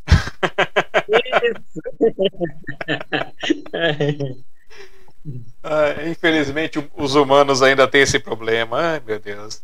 Isso, é, é, é, um problema a ser resolvido com o futuro, né? Ó, vamos dar boa noite aqui pro Cauã Tenório. Boa noite, Cauã. Valeu, Cauã! Também chegou junto aqui José Tenório. Muito sucesso para você. Deus te abençoe. Amém, obrigado. Boa noite, José. Bem-vindo. É, é, seu irmão também? Não, não, não é meu irmão, não. É, é, na verdade, é um amigo. Ah, tá. Não, eu confundi aqui pelos, pelos nomes. Mas obrigado por estar aqui. É, vamos, vamos lá, agora, deixa eu ver aqui. Depois deste livro, que a gente falou agora do Fragmentos, de 2018, aí nós pulamos para 2020, que eu estou olhando aqui, foi um ano bem produtivo. Que a gente começa com Covas Rasas. Covas Rasas. Esse livro, é, ele tinha sido inicialmente é, lançado na, na mesma época do do é, Entre Lírios e Promessas. Mas aí houve um problema lá na plataforma e de repente ele saiu da plataforma. Né? Eu fui é, acessar e ele não estava disponível. Eu tentei entrar em contato, é, a editora falou: não, ele continua lá, mas eu não consegui acessar. Eu falei: quer saber? Tirei. Né? Então, assim, tirei o livro da plataforma e aí lancei pelo Clube dos Autores também, porque assim, eu estava com muito conteúdo guardado, né? Eu, né? Foi uma época bem produtiva, e aí eu falei assim, não, vamos começar com Covas Rasas. Né? Covas Rasas também tem o prefácio de um amigo, né? É, salve, salve, é, Volta, Volta Limonada, é, é um rapper de São Bernardo do Campo, um amigo, né? E ele prefaciou, né? Covas Rasas. Vamos lá para o prefácio? Vamos lá, vamos lá. Você que manda. É fácil, não é fácil? é, vamos lá. Mais uma missão. Não, nada disso. Missão não, privilégio. Privilégio. Essa é a palavra que resume o sentimento que tive ao ser convidado pelo meu Lemo Brother de Araújo para prefaciar essa excelente obra literária, Covas Rasas. Mesmo assim, é grande a responsabilidade, pois, apesar de sermos amigos, sou fã da escrita do Mano de Araújo. Já li e tenho em minha biblioteca pessoal os livros Enquanto Deus Dormia e O Grito da Alma, Poesias e Pensamentos, que são outras obras do autor Antônio de Araújo, que aproveito a oportunidade aqui para recomendar também. Nessa obra Covas Asas, as poesias e poemas do de Araújo acabam se transformando em prosas, pois, em alguns momentos, parece que estamos conversando diretamente com o autor. Então, não se deixe levar pelas poucas letras ou pela simplicidade da leitura. É aí que está o de Araújo. Brinca com palavras e na, doce, na dose certa coloca sentimentos e emoções em cada poema, em cada poesia. Eclético, o autor nos brinda com os mais variados tipos de assuntos, questionamentos, reflexões, até uma belíssima homenagem à cidade de São Bernardo do Campo que lhe o adotou. Então, respire fundo, relaxe, delicie-se, mergulhe nessa viagem quantas vezes quiser, idas e voltas garantidas, pois a trajetória é longa e as covas são rasas. Walter Luiz, Walter Limonada. e por que esse nome Covas Rasas? Covas Rasas é, como eu lhe digo, eu tenho momentos profundos, né, de retrospecção, né? E aí saiu esse poema Covas Rasas, eu falei assim, não, nem é o melhor, não é o poema que eu mais gosto. É, a capa foi escolhida a dedo, foi uma amiga que fez. Ela não faz jus aqui a capa que foi feita uma amiga, né? Então é, é Márcia Donati, de São Bernardo do Campo, né? Ela que produziu a capa, né? Então assim, mas quando eu fui montando o livro, eu falei assim, bem, é, o que mais reflete o momento é Covas Rasas, né? Mas o poema que eu mais gosto desse, desse livro aqui, né? Chama-se Confortável. Eu acho que aqui nesse aqui tá todos os poemas que é, reflete um pouco da minha inquietude uhum. né, como autor. Vou ler confortável. Vamos lá. Confortável. Em sua carcaça inerte, o espírito repousa no conforto do assento do sofá da sala. A TV rouba-lhe o tempo. O computador acalenta seus ensejos. A esperança é morta. O sonho nem nasceu. Mas a vida ainda pulsa, ali, junto àquele corpo inerte que só espera a morte.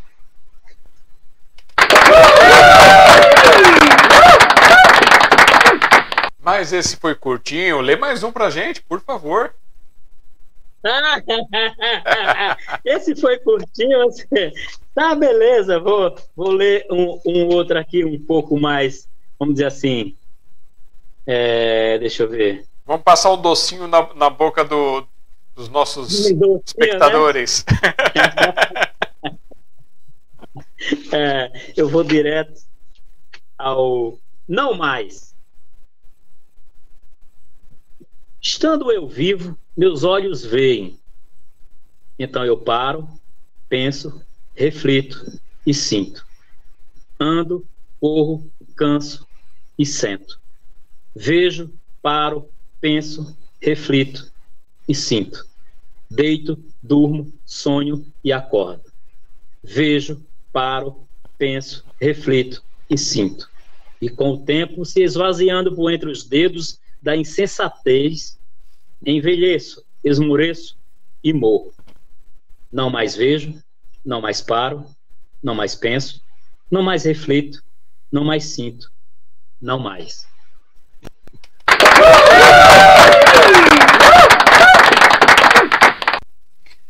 E me diz uma coisa, as pessoas chegaram a ficar um pouco chocadas ou provocadas por causa desse nome de Covas Rasas? Na verdade, Covas Rasas, ele é um poema bem pequenininho, né? Então, assim, ele é. Eu vou ler ele para você entender a capa do livro. Tá bom. Covas Rasas, vamos lá. eu acho que eu lendo ele, você entende a capa do livro. É... Covas Rasas. Quando nos alinhamos ao medo, sepultamos nossos nobres sonhos em covas rasas, na esperança que alguém os encontre e os realize por nós. Então, assim, é, ele traz é, essa inércia do ser humano né, é, com a falta de responsabilidade consigo mesmo. Né? A gente, muitas vezes, acho que assim, a maior tolice que o ser humano comete é, colocar o seu bem mais precioso, que é a felicidade, nas mãos alheias. Né? Então, assim, eu, eu costumo dizer assim: eu sou um ser feliz. Eu acordo de manhã, as pessoas falam: por que você nunca está triste? Não é porque eu não tenho um problema, não é porque eu, eu não tenho é, cicatrizes imensas em mim. Não, não é. Mas eu acho que assim, é uma obrigação do ser ser feliz. Tá? Eu acho que a única coisa que o ser tem por obrigação é de ser feliz, porque ela não custa nada. Ela não depende de ninguém, ela não depende de bens, ela não depende de nada. É só uma escolha sua ser feliz. Tá? Então, a partir do momento que eu escolhi ser feliz, então, assim, essa inquietude com as pessoas ao redor, ao meio, que não enxerga a felicidade que está tão próxima, isso me deixa é, em alvoroço, né? Então, assim, é, aí eu transmito tudo isso tem poesia? Muito bem. Faz, faz muito bem. E esse livro também está no Clube dos Autores. Isso, esse aqui ele está na plataforma do Clube dos Autores. Muito bem. E aí agora a gente vai para o próximo livro também de 2020, que tem uma capa que parece aquela capa de, de, de álbuns underground dos anos 80, que é o Segundos de Mim Mesmo. Segundos de mim mesmo. Esse segundo de mim mesmo, é, na verdade, são frases e pensamentos, né? Então, assim, eu, eu, toda, todos os meus livros de poesia, abaixo da, do poema, no, no rodapé da página, é, tem um pensamento, né? Então, assim, é, e aí eu, eu, quando eu comecei a ler meus livros, eu falei assim, nossa, aqui, isso aqui é, dá um livro, Vou fazer um livro só com essas frases e pensamentos. Aí fiz. Segundos de mim mesmo, que são fragmentos pequenos de momentos, né? E eu acabei juntando e colocando no, no, que se transformou nesse livro. E a é, ideia da capa? Então, assim, são várias frases soltas. E a ideia dessa capa, qual que foi? Na verdade, é, eu estava procurando uma capa, até o, a própria editora escreveu para mim, né? Falou assim: ah, que você não faz uma capa mais elaborada? A ideia não era essa, porque assim, esse aqui eu não fiz para vender. Tá? Esse livro eu nunca. Ele está lá na plataforma, tá? Entendeu? Assim, até já vendeu alguns exemplares, né? Vendeu alguns exemplares, né? Com aceitação boa, mas não tinha a, a, a logística de, é, vamos dizer assim, para venda. Ele era um livro que eu queria imprimir para mim, né? Era uma coisa pessoal, tá? Porque ali estavam os fragmentos dos meus pensamentos soltos dentro da poesia, né? Então assim, eu precisava juntar tudo, né? E aí ficava eu, né? tá? Que até no, no o prefácio dele eu coloquei um poema, né? A arte de ser feliz. emocional na rede elétrica. Nunca, rapaz, faltou energia aqui de repente apagou tudo. Olha só, de Araújo causando grandes emoções. então, gente, daqui a pouco eu volto a falar mais um pouquinho das coisas nossas aqui. Quem tiver interesse já tem alguns contatos. E vamos voltar para o nosso convidado, que é a, o fragmento de alma que está contando para a gente hoje, que é o de Araújo, Contos, Crônicas, Poesias e Romance, com o Instagram dele, que é o arroba Oficial. Também tem o Twitter dele, que é twitter.com barra Araújo6789. Tem o blog dele, que é o DA, é, literária.blogspot.com.br e o contato para quem quiser adquirir livro, para quem quiser chamar para projetos e muito mais, que é o Antônio de Araújo sil@gmail.com. Opa, não, cancela aqui, não vou fechar agora não. Opa. É, falávamos sobre a capa do seu livro, aí você, come... aí você começou a ler a sinopse do livro e aí caiu. Eu acho que você vai ser obrigado Isso. a começar de novo. Isso, vamos lá, vamos começar novamente. É, Chama-se Arte de Ser Feliz. Se ame muito, sorria sempre, Ignore aqueles que não tem, te acrescentam nada. Vá à luta, sonhe, realize, erre muito. Pois só não erra quem nunca tentou fazer nada. Se não ficou como você queria, sonhe novamente, realize, erre mais um pouco. Caiu, não importa. Ninguém aprende a levantar-se sem nunca cair. Recomece tudo outra vez, quantas vezes for necessário. Peça ajuda, reflita, sonhe, realize. Ser feliz é fácil, construir felicidade tem seu preço. Não entregue ou agregue nada de importante na sua vida nas mãos alheias. Você é o senhor de si mesmo e nunca aceite sonhos prontos.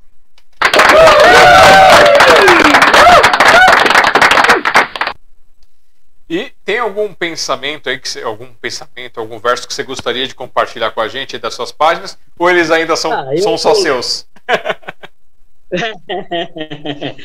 Eu vou ler.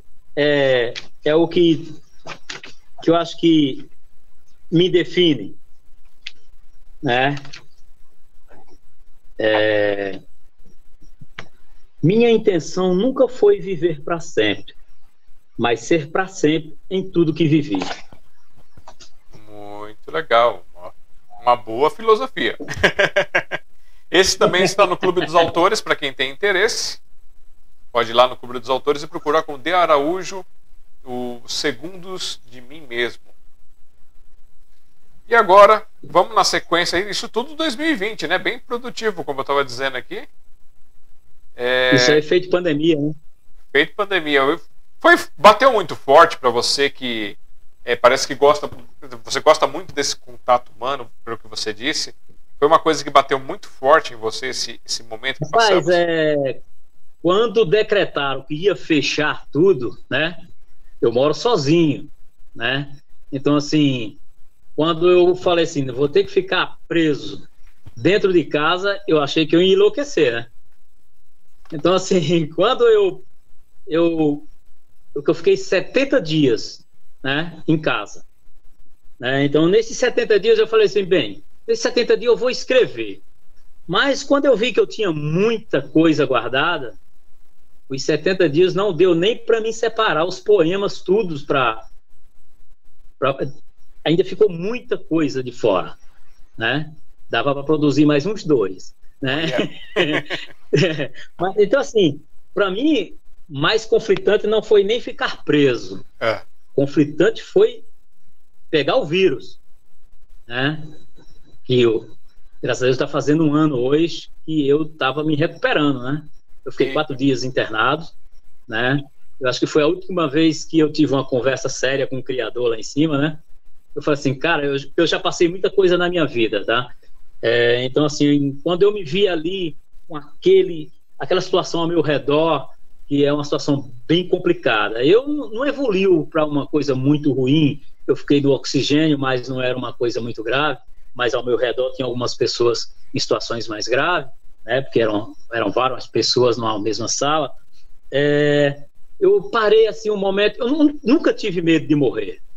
Na minha vida, eu acho que assim, a morte no dia que, que me levar, vai me levar sorrindo. Porque eu não deixo nada para fazer depois. Tá? Então, assim, mas aí naquele momento eu falei assim com Deus, falei, pô, mas espera aí, você teve tanta oportunidade de me tirar, eu já passei por tantas situações que justificariam a morte, e você vai e você vai me tirar aqui é, deitado numa cama, sem nenhuma ação, sem eu poder me defender, né? Podia ser meu fim, né? Uhum. Então, assim, em nenhum momento eu pensei assim, não, eu vou morrer, né? Eu não conseguia compreender, né? Mas foram cinco dias, três dias terríveis e dois dias para voltar ao normal, vamos dizer assim. E foi tranquilo. Bom, e aí também nasceu as insônias. As insônias elas sempre existiram, elas nasceram ou é, são apenas temas? É, na verdade, é, insônia, né? É, é, porque assim veio, porque eu, eu assisto muito filme, né? Então assim, as insônias, elas, elas esse, esse título de insônias, ele também ia ter outro nome, né? E mas aí, né? é, todas as vezes que eu tenho insônia, nasce um poema, não tem jeito, né? Todas as vezes que eu acordo na madrugada, é, aí sempre aparece um tema para um poema. Né? Então, assim, eu falei assim, não, então encaixa bem com, a, com o conteúdo, que, que na verdade é uma coletânea, tá? É, ele abrange, ele tem alguns poemas inéditos, né? E tem, e, mas é, é conteúdo do, dos quatro primeiros. Hum, você fez um compilado, então? É, foi. É, eu, eu falei assim, não, eu já está na hora de eu. Porque assim, tem alguns poemas com quem eu realmente me identifico, né? Então, assim, e aí, olha ele aqui, Insônias.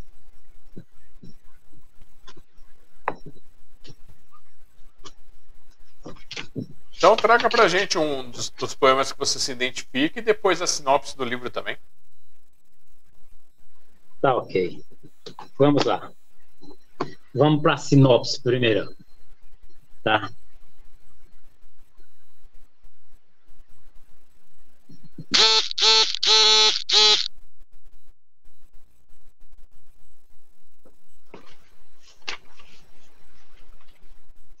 Na verdade, é, o prefácio desse livro eu nem vou ler, porque ele traz, né, é, na verdade, o prefácio de outro livro, hum. né?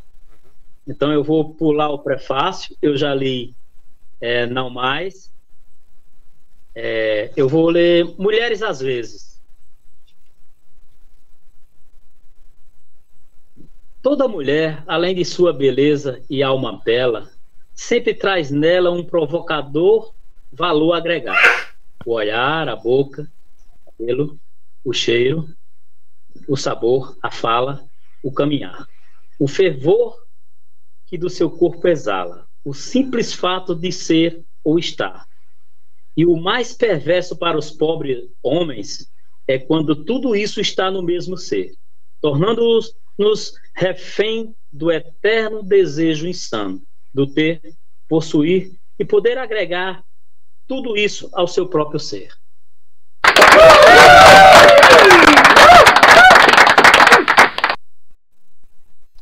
E essa capa tem um motivo ou foi só porque seja bonitinho? Na verdade, é assim, é, era eu me via num oceano de possibilidades, né? Então, assim, dentro desse oceano eu falei assim, bem, eu, minhas, meus poemas é uma gota no oceano, né? Então, assim, foi minha filha também que fez com o meu genro. Em sonhos eu falei, não, eu quero uma gota no oceano. Um oceano de almirante, né? Que é aquele oceano calmo. É. tá. Ou seja, essa expansão, né, da literatura, da poesia, do sentimento, fragmentos que se juntam, né, e formam um todo. Então, assim, tem tudo a ver com o conteúdo do livro. Então, agora eu vou fugir um pouquinho da parte literária e vamos ver aqui. Como você Pode. tem muitas dessas inspirações aí, dessas ideias para as capas, você tem habilidade com desenho? Não, eu sou um horror no desenho. Né? É, eu, o máximo que eu consigo, eu consigo fazer. Lembra daquelas casinhas do, quando você estudava na, na pré-escola, né? E você uhum. fazia aquela casinha com aquele sol atrás da montanha, uma árvore rabiscada. É o máximo que eu consigo no desenho. Isso também se reflete na pintura? É, a pintura é uma das coisas que é, é, como violão. É uma das coisas que eu acho que eu ainda vou ter tempo para entrar nessa área, né? Uhum. E escultura, você tem vontade de fazer esculturas assim? Não, não. Eu sou um péssimo escultor. Só esculpe as palavras. Isso. Esculpir sentimento é bem mais fácil quando você transforma é, em frases, né? Esculpir mesmo. É, eu acho que assim, você é aquilo para que nasce, tá? Então assim, aqui no Nordeste mesmo tem escultores maravilhosos. É, aqui o, cordel, a literatura local é uma coisa fantástica, mas eu não me atrevo a fazer porque assim é, é outro tema, é outra linhagem, é, é, a quadratura dele é diferente. Então assim, eu não me atrevo, eu não nasci para fazer cordel. Então eu fico naquilo que eu acho que é aquilo para que eu nasci. E você tem algum outro tipo de habilidade manual assim? Ou não? Habilidades manuais ficam só na, na área da escrita e vamos embora. não, é, geralmente é só escrita mesmo. Certo. É, esquecemos de falar onde que as pessoas acham insônia. Os insônias, pelo que estou vendo aqui, você voltou a publicar é, na editora. Na editora, né, na biblioteca 24 horas. Clicou na capa. Se for no meu blog, clicou na capa, vai direto para lá. Muito bem. É.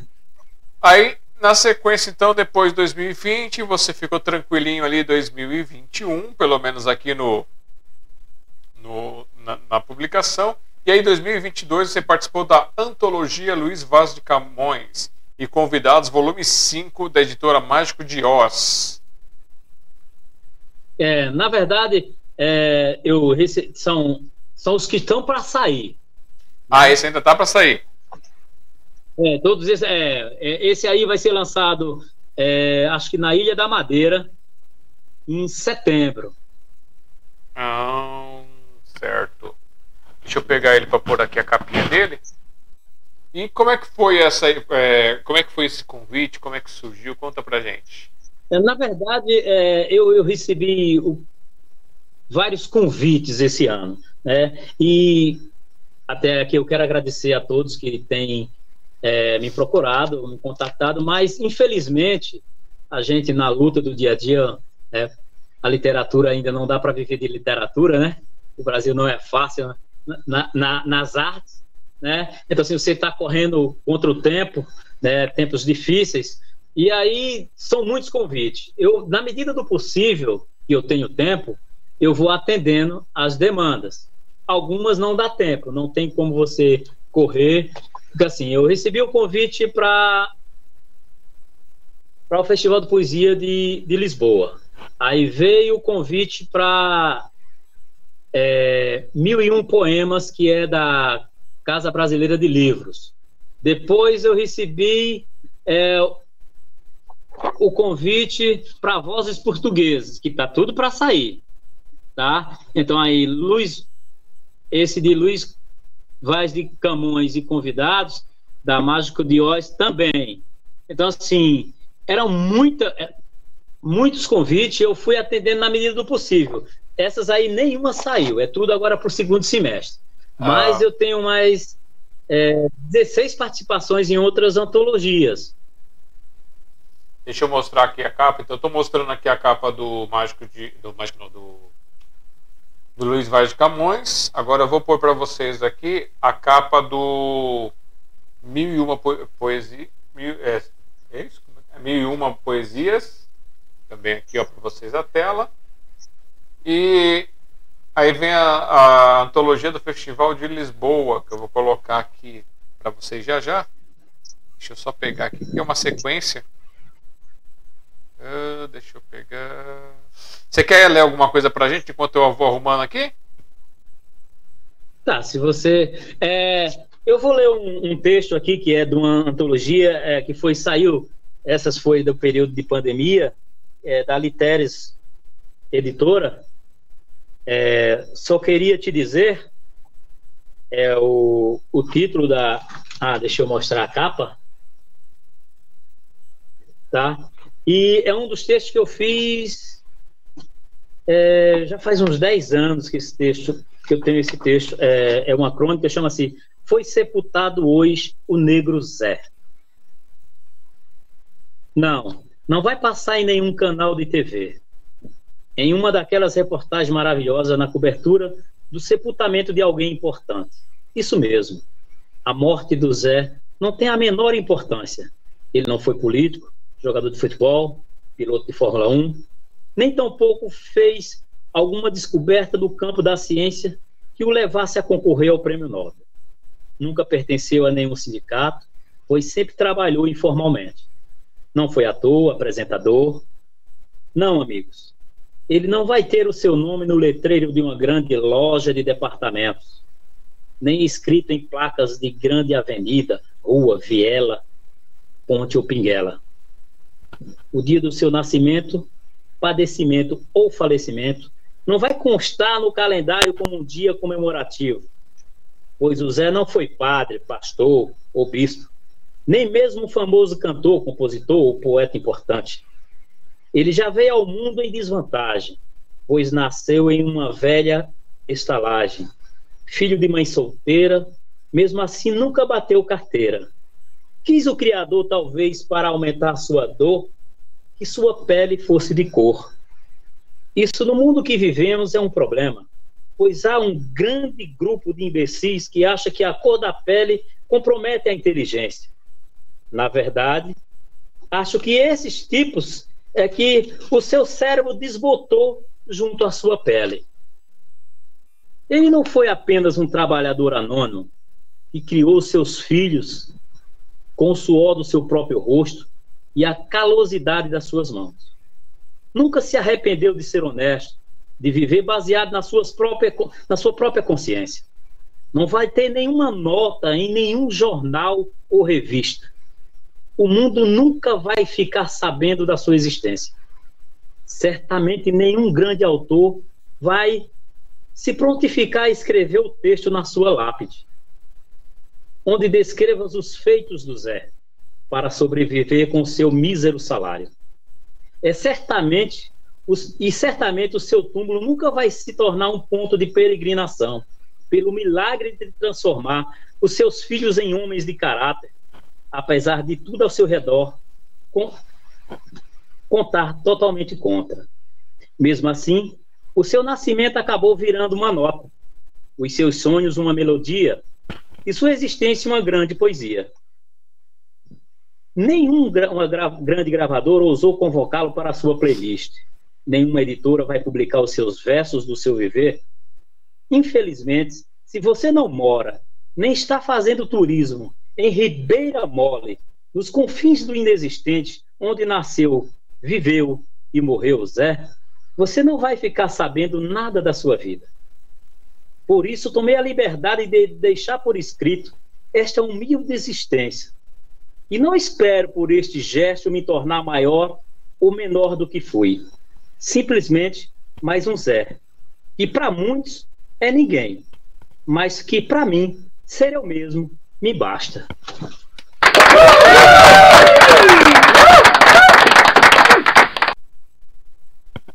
E deixa eu te contar uma coisa. Cruzamos a segunda hora de live. E aí, percebeu?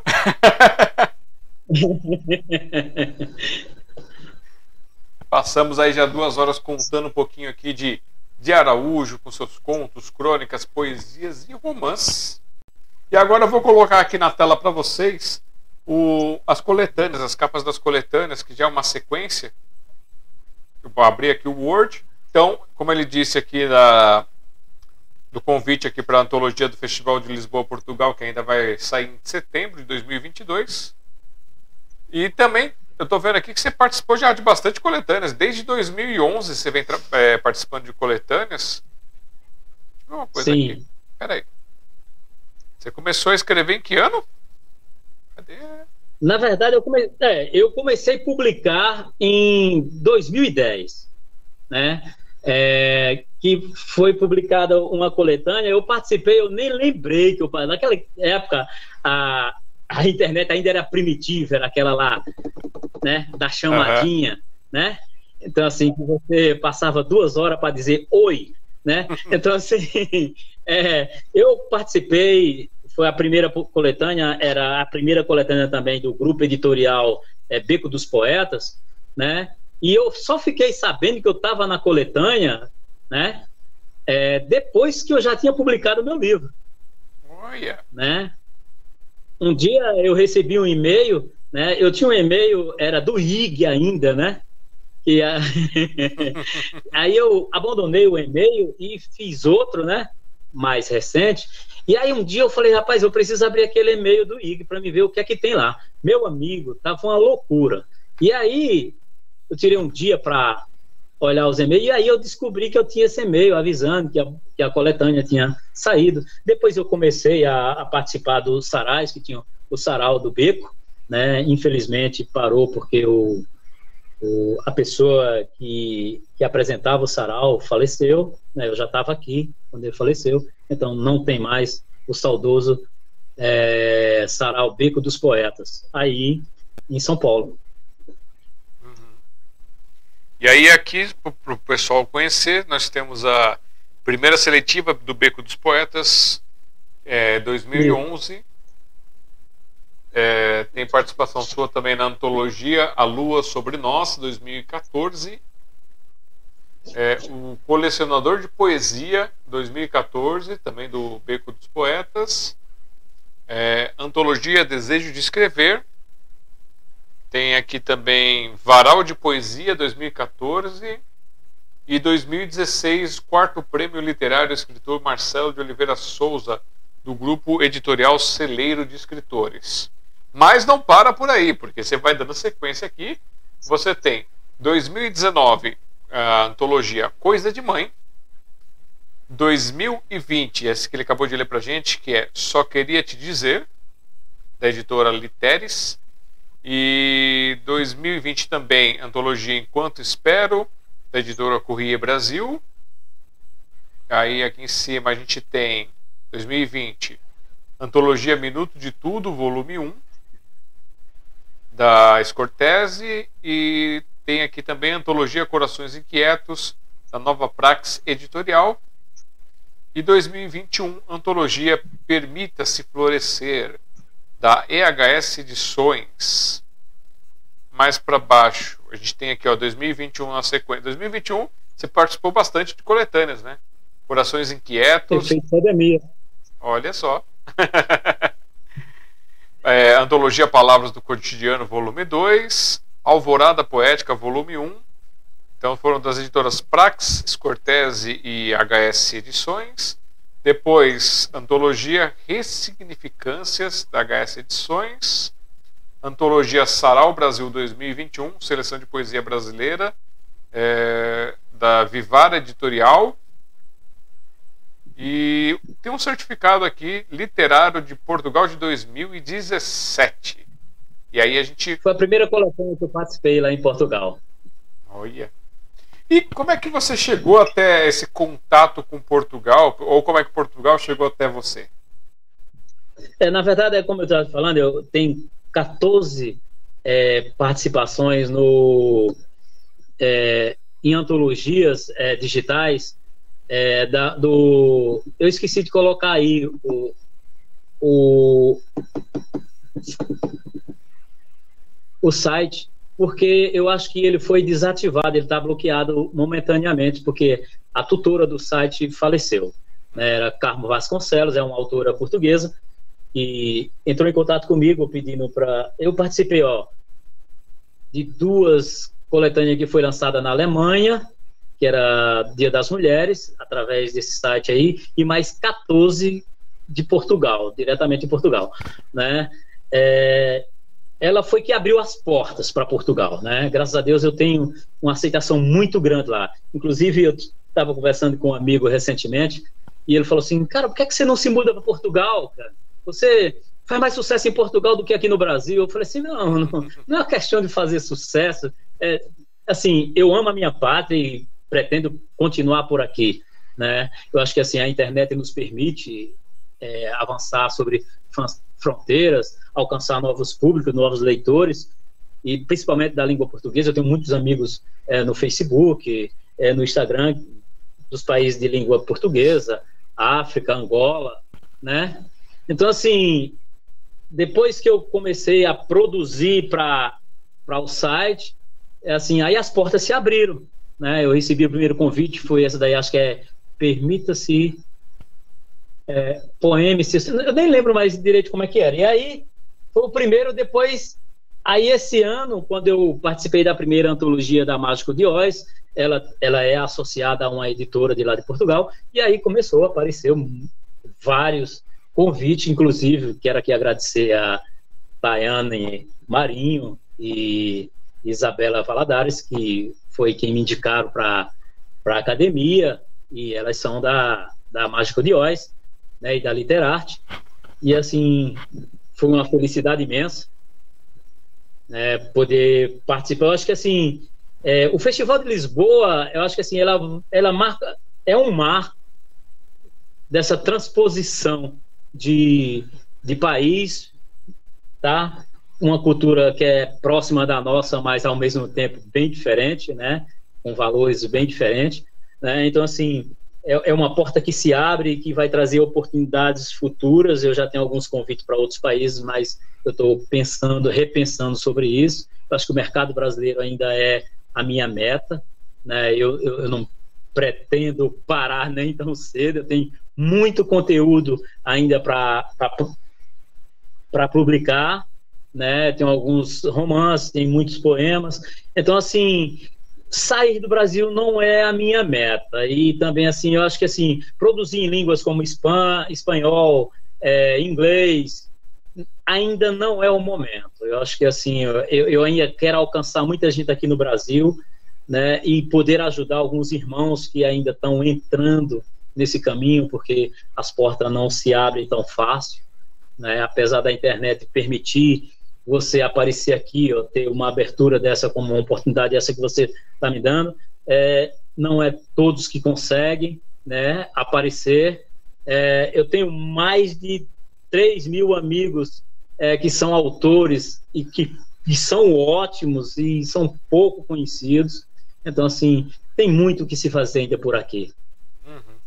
Entendo perfeitamente. Que a, a ideia do nosso projeto aqui é justamente assim abrir espaço para os autores, né, trazer essa oportunidade para os autores, para os artistas no geral, para todas as artes, né, todas as formas de poesia, e fazer esse registro biográfico, porque é uma coisa que eu acho muito importante. É, é, é uma, a gente está colocando aqui numa forma digital, isso vai se espalhar pelo mundo, isso vai chegar em lugares diferentes, vai dar oportunidade. A gente não sabe o que vai acontecer depois que, que as pessoas têm acesso a esse vídeo.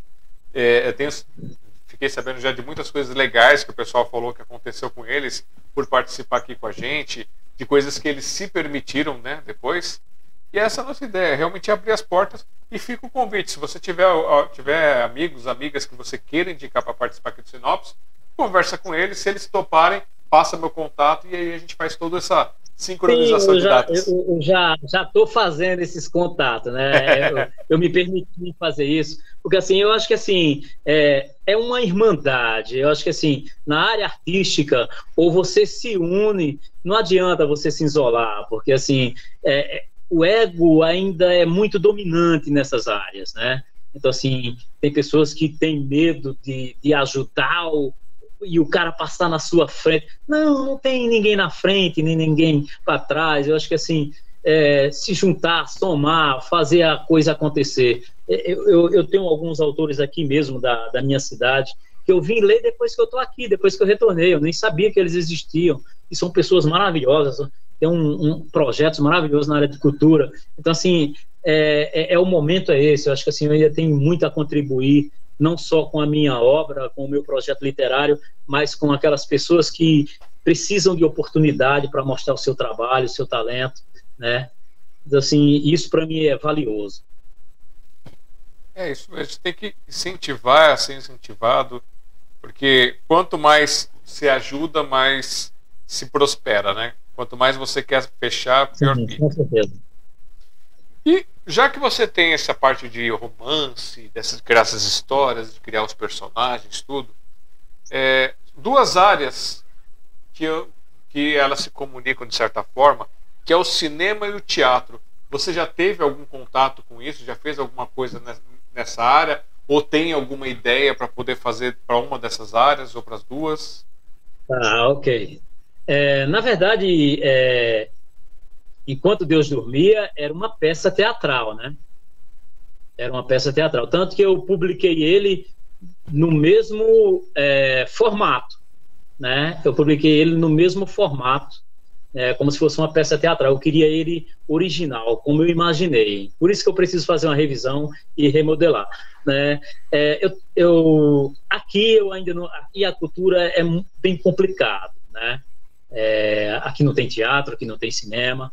Né? Então, assim, é, estou já me espalhando, vamos dizer assim, tentando entrar em contato com outros autores, porque, assim, aqui tinha um teatro, hoje ele está desativado, acho que, assim, em breve eu acho que ele vai voltar à ativa. É, eu tenho muito desejo de entrar na área de teatro, escrever algumas peças, eu acho que, assim, o teatro, é, ele, ele, traz uma, essa proximidade com o público, é, a mensagem é mais rápida, né? Então, assim, você consegue alcançar com uma mensagem direta, já ali no ato. Né? O livro, ele tem certas barreiras, né? você não consegue é, chegar às pessoas que realmente, a quem você deseja transmitir a mensagem. Às vezes ela não chega como você queria, e no teatro não. No teatro é uma coisa mais é, olho no olho, tá ali, eu acho que assim é, é, é mais fácil. Né? Eu acho que assim, é, é uma sociedade que precisa disso. Né? A, a, nossa educação, a cultura é muito judiada. Né? Então, assim, você não tem espaço para criar, para produzir. Então, assim, e aqui no Nordeste isso é, é, é brutalmente lactante, assim, você não consegue é, produzir quase nada. Então, assim, eu tenho esperança que no futuro próximo é, eu consiga entrar nessa área. Né? Cinema não, cinema, roteiro de cinema não é minha praia. Uhum. Né? Eu acho que assim é, é, é, uma coisa ainda distante, apesar de que, né, eu costumo dizer que minha biografia no futuro dá pelo menos uns três longa-metragens, né? É um romance, é uma aventura e um, uma tragédia. Então, assim, é, vai ser três grandes longa-metragens que vão para os streams, né? Então, assim, mas, assim, não é minha praia, não é minha praia. Eu acho que, assim, cada um tem o, o, o seu espaço. Claro que não é uma coisa que eu digo, eu nunca vou fazer, porque no meu dicionário não tem nunca ou impossível. Não existe nunca nem impossível, tá? É, apenas, às vezes, você não encontrou a forma certa de fazer, mas não existe impossível. Acho que, assim, eu sou um, um eterno sonhador, então não dá para acreditar em impossível. Assim, sonha, é seu desejo, é aquilo que te faz feliz, corre atrás, um dia dá certo. É, Se, se o pessoal se basear só pela biografia de hoje, que já deu um filme de longa-metragem pelo tempo, então imagina quanta história legal que não tem aí para trazer para o mundo, para contar uma filmografia. E você falou daqui, daqui, daqui, mas a gente não, per não perguntou, né? Onde, onde você está falando? Porque todo aquele estresse do começo você de falar. Eu estou longe, tá? É, eu estou do sertão de Pernambuco, na cidade de Oricuri. É o lugar onde a chuva, por último, chega, né? É, eu estou já próximo à divisa do Piauí, né? É uma cidade cravada bem no sertão do Araripe. Né? É, é uma cidade é, razoável para os padrões do Nordeste. É, ela tem 70 mil habitantes. Né? Então, assim, tem uma efervescência da, do noturno, né? mas a arte ainda fica à parte. Né? É uma das minhas lutas no futuro. Eu estou acariando forças e contatos para, em breve, tentar fazer a coisa acontecer. E fora esse desejo seu, quais são os sonhos planos e novidades no futuro de De Araújo? Rapaz, na verdade, eu, com o tempo, eu já estou na beira dos 60, né? já estou beirando os 60 anos. Então, assim, é, é, eu me peguei um certo dia, agora na pandemia, né? Fazendo planos de curto, médio e longo prazo. Aí eu falei assim, mas espera aí, eu estou fazendo 60. Como é que eu vou fazer planos de curto, médio e longo prazo? Será que eu ainda tenho esse longo prazo? Né? Então, assim, então, assim, eu comecei a viver um dia de cada vez. Né? Então, assim, vivendo um dia de cada vez, mas um, um sonho gigantesco para frente. Tá? Eu acho que, assim, é, existe um espaço vago ainda na cultura para você preencher. Eu acho que dá para fazer muita coisa. Eu acho que com um pouco de dedicação, e sonho que não me falta. Eu acho que em breve eu estou com um projeto aí novo para botar em prática. E esqueci de perguntar, você tem algum conteúdo destinado ao público infantil ou infanto-juvenil? Tem vontade de escrever para esse público? Rapaz, eu comecei a é, escrever é, um conto infanto-juvenil, né? Mas eu, é, eu preciso de tempo. Porque, assim, é, faz muito tempo que eu estou distante desse público. Apesar de que eu tenho um neto, né? Então, assim, é, mas eu estou muito distante desse público. Então, eu preciso de, de tempo para pesquisa, para poder faz, é, fazer com propriedade. É, é, um, é, um, é um pouco mais complicado, né, do, do contexto de que você tem que ter cuidados, né, não é como já a, a parte adulta, porque assim, apesar do intelecto pouco desenvolvida que nós temos é, com a deficiência da nossa educação, é, você consegue de certa forma atingir o público é, com os romances, com a poesia, né? Mas o público infantil é diferenciado, tá? Você tem que ter alguns cuidados, né? Então assim é um projeto para o futuro. Certo. Bom, eu vou fazer então o nosso momentinho comercial e aí eu volto com você para você dizer o que você, dizer o que você quiser dizer, se esqueceu alguma coisa, se separou, separou mais coisas, considerações, aí é já vai caminhando para os finalmente, tá bom? Tá bom. Então vamos lá. Pessoal, esse é o projeto da Sociedade Mundial dos Poetas, como eu estava dizendo aí no, nesse intervalinho que aconteceu com o de Araújo. Falei para vocês do nosso projeto do Publix, que é uma forma de ajudar o nosso projeto do Café Poesia e Sociedade. Como eu disse, Sociedade Mundial dos Poetas Café Poesia não tem verba. É, ele é sustentado por loucura, por amor aqui, por esse que vos fala, junto aqui com a Eva e outras pessoas que participam. O pessoal é, que vai lá no Café Poesia, eles pediram para ter uma caixinha lá onde o pessoal põe, uma, põe uns troquinhos lá que nos ajuda, que a gente vai guardando. Eu tenho uma conta separada só para esse projeto. É, e aí, uma das formas de nos ajudar financeiramente, para quem quer ajudar financeiramente, é participando da nossa coletânea. Como eu falei, R$ reais uma página. Você recebe um exemplar na sua casa em qualquer canto do Brasil. E se você quiser participar com mais páginas, o valor é, conversa com a gente que a gente passa direitinho, que são os valores diferenciados. Quando manda com uma página, foto, nome, mini bio, espaço de 34 linhas. Quando for demais páginas, vai só o nome e tem mais espaço para escrever aqui, 36 linhas aproximadamente. Todos esses é, livretos, desde a coleção 6, estão disponíveis no ebooks.smdp.com.br, que é o site da Sociedade Mundial dos Poetas. Você pode baixar gratuitamente para conhecer essas obras maravilhosas. Então, quem participa aqui tem a versão impressa e a versão digital para participar e colabora com a gente o nosso projeto para a gente fazer algumas coisas. Nem eu falei recentemente, eu comprei um encordoamento para o violão, que a gente leva lá para o Café com Poesia. É, tive que comprar a pecinha lá, o cravinho do violão, porque eu tava, fui afinar o violão dentro do carro que tinha estourado a corda, e o cravinho saiu voando pela janela, ficamos sem violão no, no último café. E aí agora, ontem eu comprei, ontem não, hoje eu comprei o, o cravinho, coloquei lá no violão. Parece que ele ficou. Espero que não voe mais. E a gente vai fazendo essas coisas, vai fazendo com isso daí. Porque é tudo complicado, né? Fazer arte é uma coisa complicada. A gente está tentando alguns editais, tentando algumas coisas. Estamos convidando as pessoas que fizeram a live entrevista com a gente aqui para que elas inscrevam as suas lives nas suas cidades como um documentário histórico seu, porque tem os editais que permitem essa parte de documentário e assim a pessoa pode também é, desfrutar disso e quem sabe até nos ajudar um pouquinho.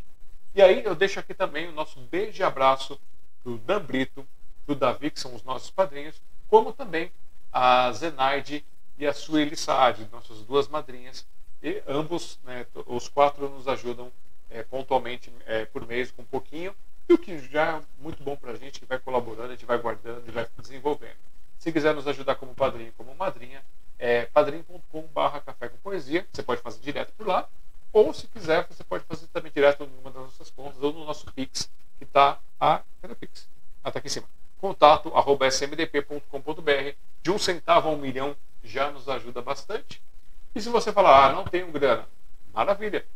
Você pode pegar, comentar, compartilhar, espalhar por aí, deixar like, deixar dislike, é, se inscrever nas redes sociais, ajudar a gente a fomentar esse projeto para que os nossos números cresçam. A gente precisa chegar em mil inscritos nos nossos canais e precisa chegar também no, nas 4 mil horas de visualização. Então, se você puder pegar uma TV, um computador, um celular e deixar tocando as nossas nossos programas aqui do Sinopse, já vai ajudar bastante. Ou nossos programas do, do Café com Poesia. E aí a gente vai conseguir ter números para conseguir pleitear com o YouTube aqueles centavinhos que eles permitem para gente. Que aí um centavinho aqui, um centavinho ali, vai juntando. Não é de grão em grão que a galinha enche o papo. Aproveitar para falar para vocês também que aqui tem o meu livro que eu lancei em julho de 2021, Para que serve uma árvore, que foi uma proposta vinda de uma raiva, de uma tristeza sentindo pessoas querendo destruir, atacar árvores. E aí um dia chegou ao ponto máximo que fervilhou e nasceu esse livro. Ele está disponível na Amazon. Vocês vão lá na Amazon, pode pegar o formato de e-book. Ou, se você estiver fora do Brasil, você pode pegar é, o, ele também em versão impressa, que a Amazon faz a impressão e manda para você.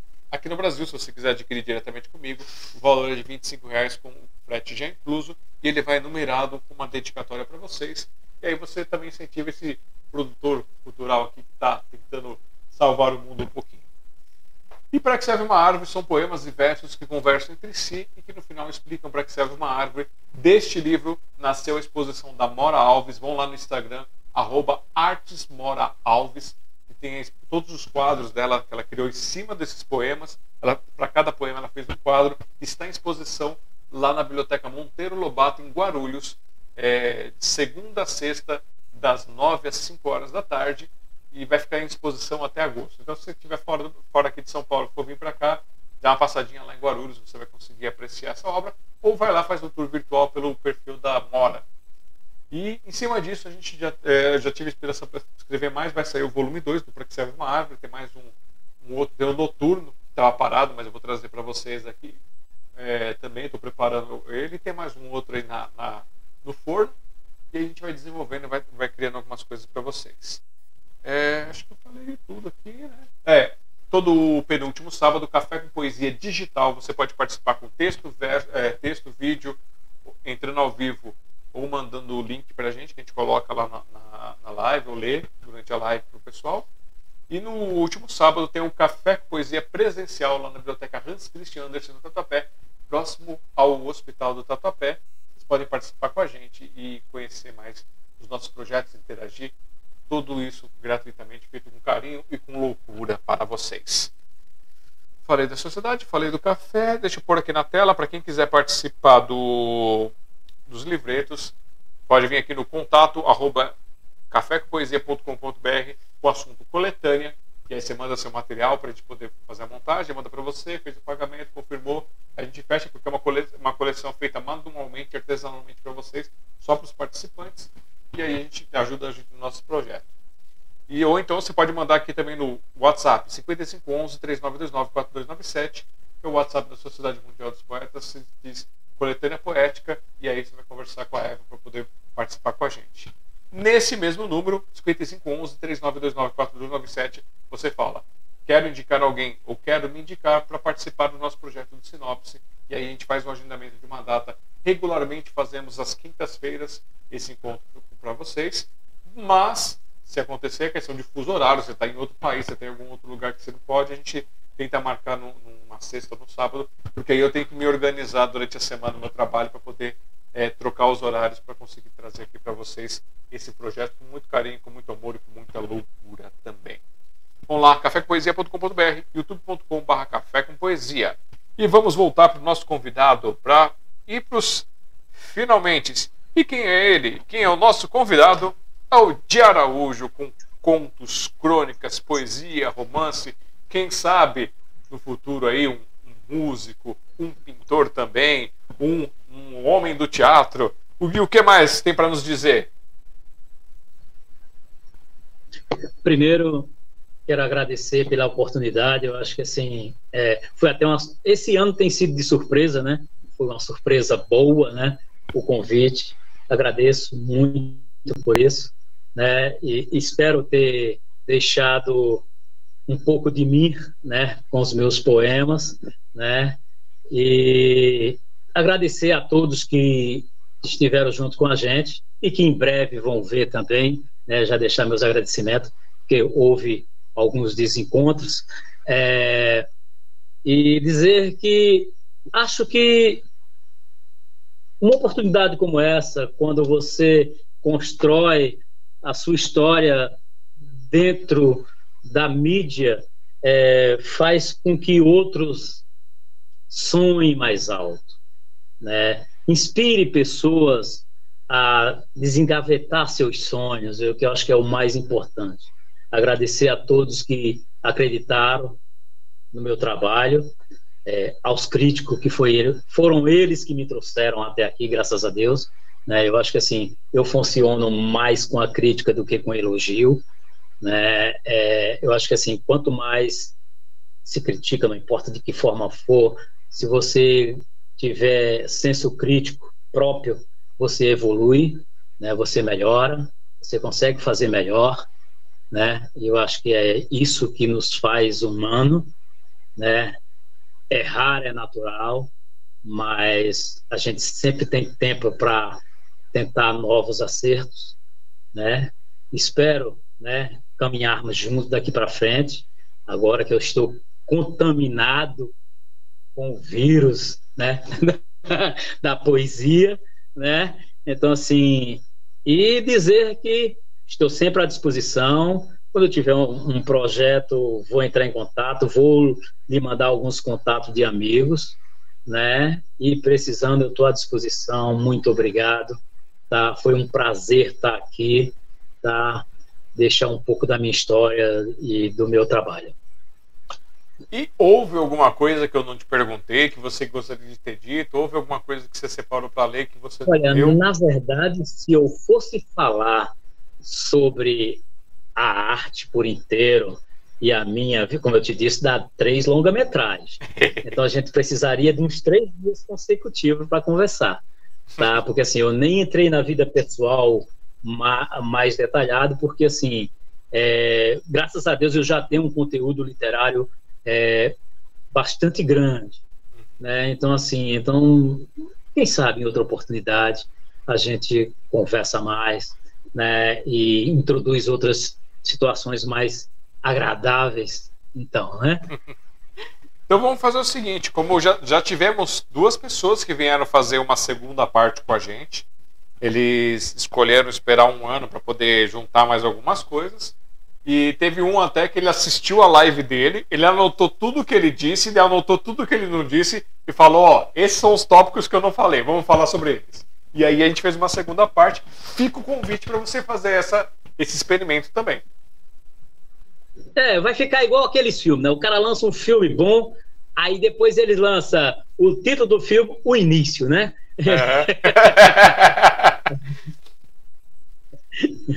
bom, é, a gente ainda tem, ainda tem um tempinho, se você quiser dizer mais alguma coisa, se você quiser ler mais alguma coisa, senão a gente para por aqui e deixa o gostinho do continue no próximo episódio. então, continua no próximo episódio, tá bom? Tá bom. Muito obrigado, uma boa noite. Vamos então encerrar com uma poesia? Você quer encerrar com uma poesia? Então vamos lá. Vamos encerrar com uma poesia de. Vamos lá. Já que a gente abriu com poesia, vamos Não, encerrar com poesia. eu vou abrir em qualquer parte aqui e aí a gente lê. Só tá caindo onde eu já li, né? Então vamos lá. Bem, já que você falou sobre, vamos lá. Tá? Sutileza.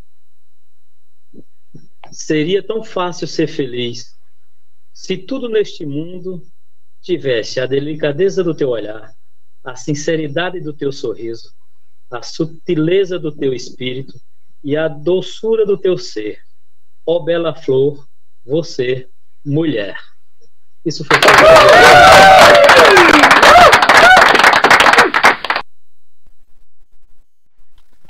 Ótimo. De Araújo, muitíssimo obrigado pela sua participação com a gente aqui hoje. Desculpe qualquer coisa. É, ficamos abertos para qualquer sugestão, ficamos abertos para receber as suas informações. Tem algum lançamento, alguma coisa, manda contato para a gente. A gente tenta ajudar divulgar, fazer as coisas acontecer. Receba o nosso beijo e abraço fraternal, com muito carinho e muita alegria por tê-lo aqui com a gente nesta noite. Ficando aberto o convite para quando você quiser voltar, você fala: Ó, quero voltar agora, vamos agendar. Tá bom? Tá, beleza, tá ótimo, obrigado. Tenha uma boa noite. Tenha uma boa noite, tenha ótimos dias. E os dias que não forem tão bons assim, eles passem logo. E a todos vocês que ficaram aqui no chat com a gente, que acompanharam desde o começo, que estiveram interagindo aí, que ficaram só assistindo Bom dia, boa tarde, boa noite, onde vocês estiverem. Muito obrigado por todos que estiveram aqui. Espero que possamos continuar juntos aí nessa jornada de divulgação, crescimento e desenvolvimento da sociedade pessoal. E lembrando, toda quinta-feira, regularmente, estamos aqui às 8 horas da noite contando uma nova história. Penúltimo sábado, Café com Poesia Digital. Último sábado, Café com Poesia Presencial. Tem mais algumas ideias aí para vir para acontecer. Quem quiser me conhecer um pouquinho mais, alexandrejazra.com.br. E não se esqueçam de ir lá no blog, lá no Instagram e lá nas redes do, do de Araújo e falar assim, eu vi você na live, eu quero livro, eu quero participar. Vai lá na, na, nos links que ele indicou, compre, divulgue, ajude a espalhar. Vamos fomentar os nossos artistas contemporâneos também. E é isso. Muito obrigado a todos que estiveram até aqui. É, eu sou Alexandre Jazara, tentando deixar o mundo um pouquinho melhor de quando eu cheguei. Até a próxima semana. Valeu!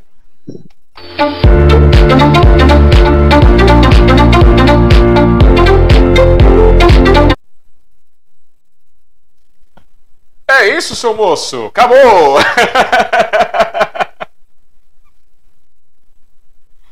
tchau, tchau. Obrigado, hein? Um abraço.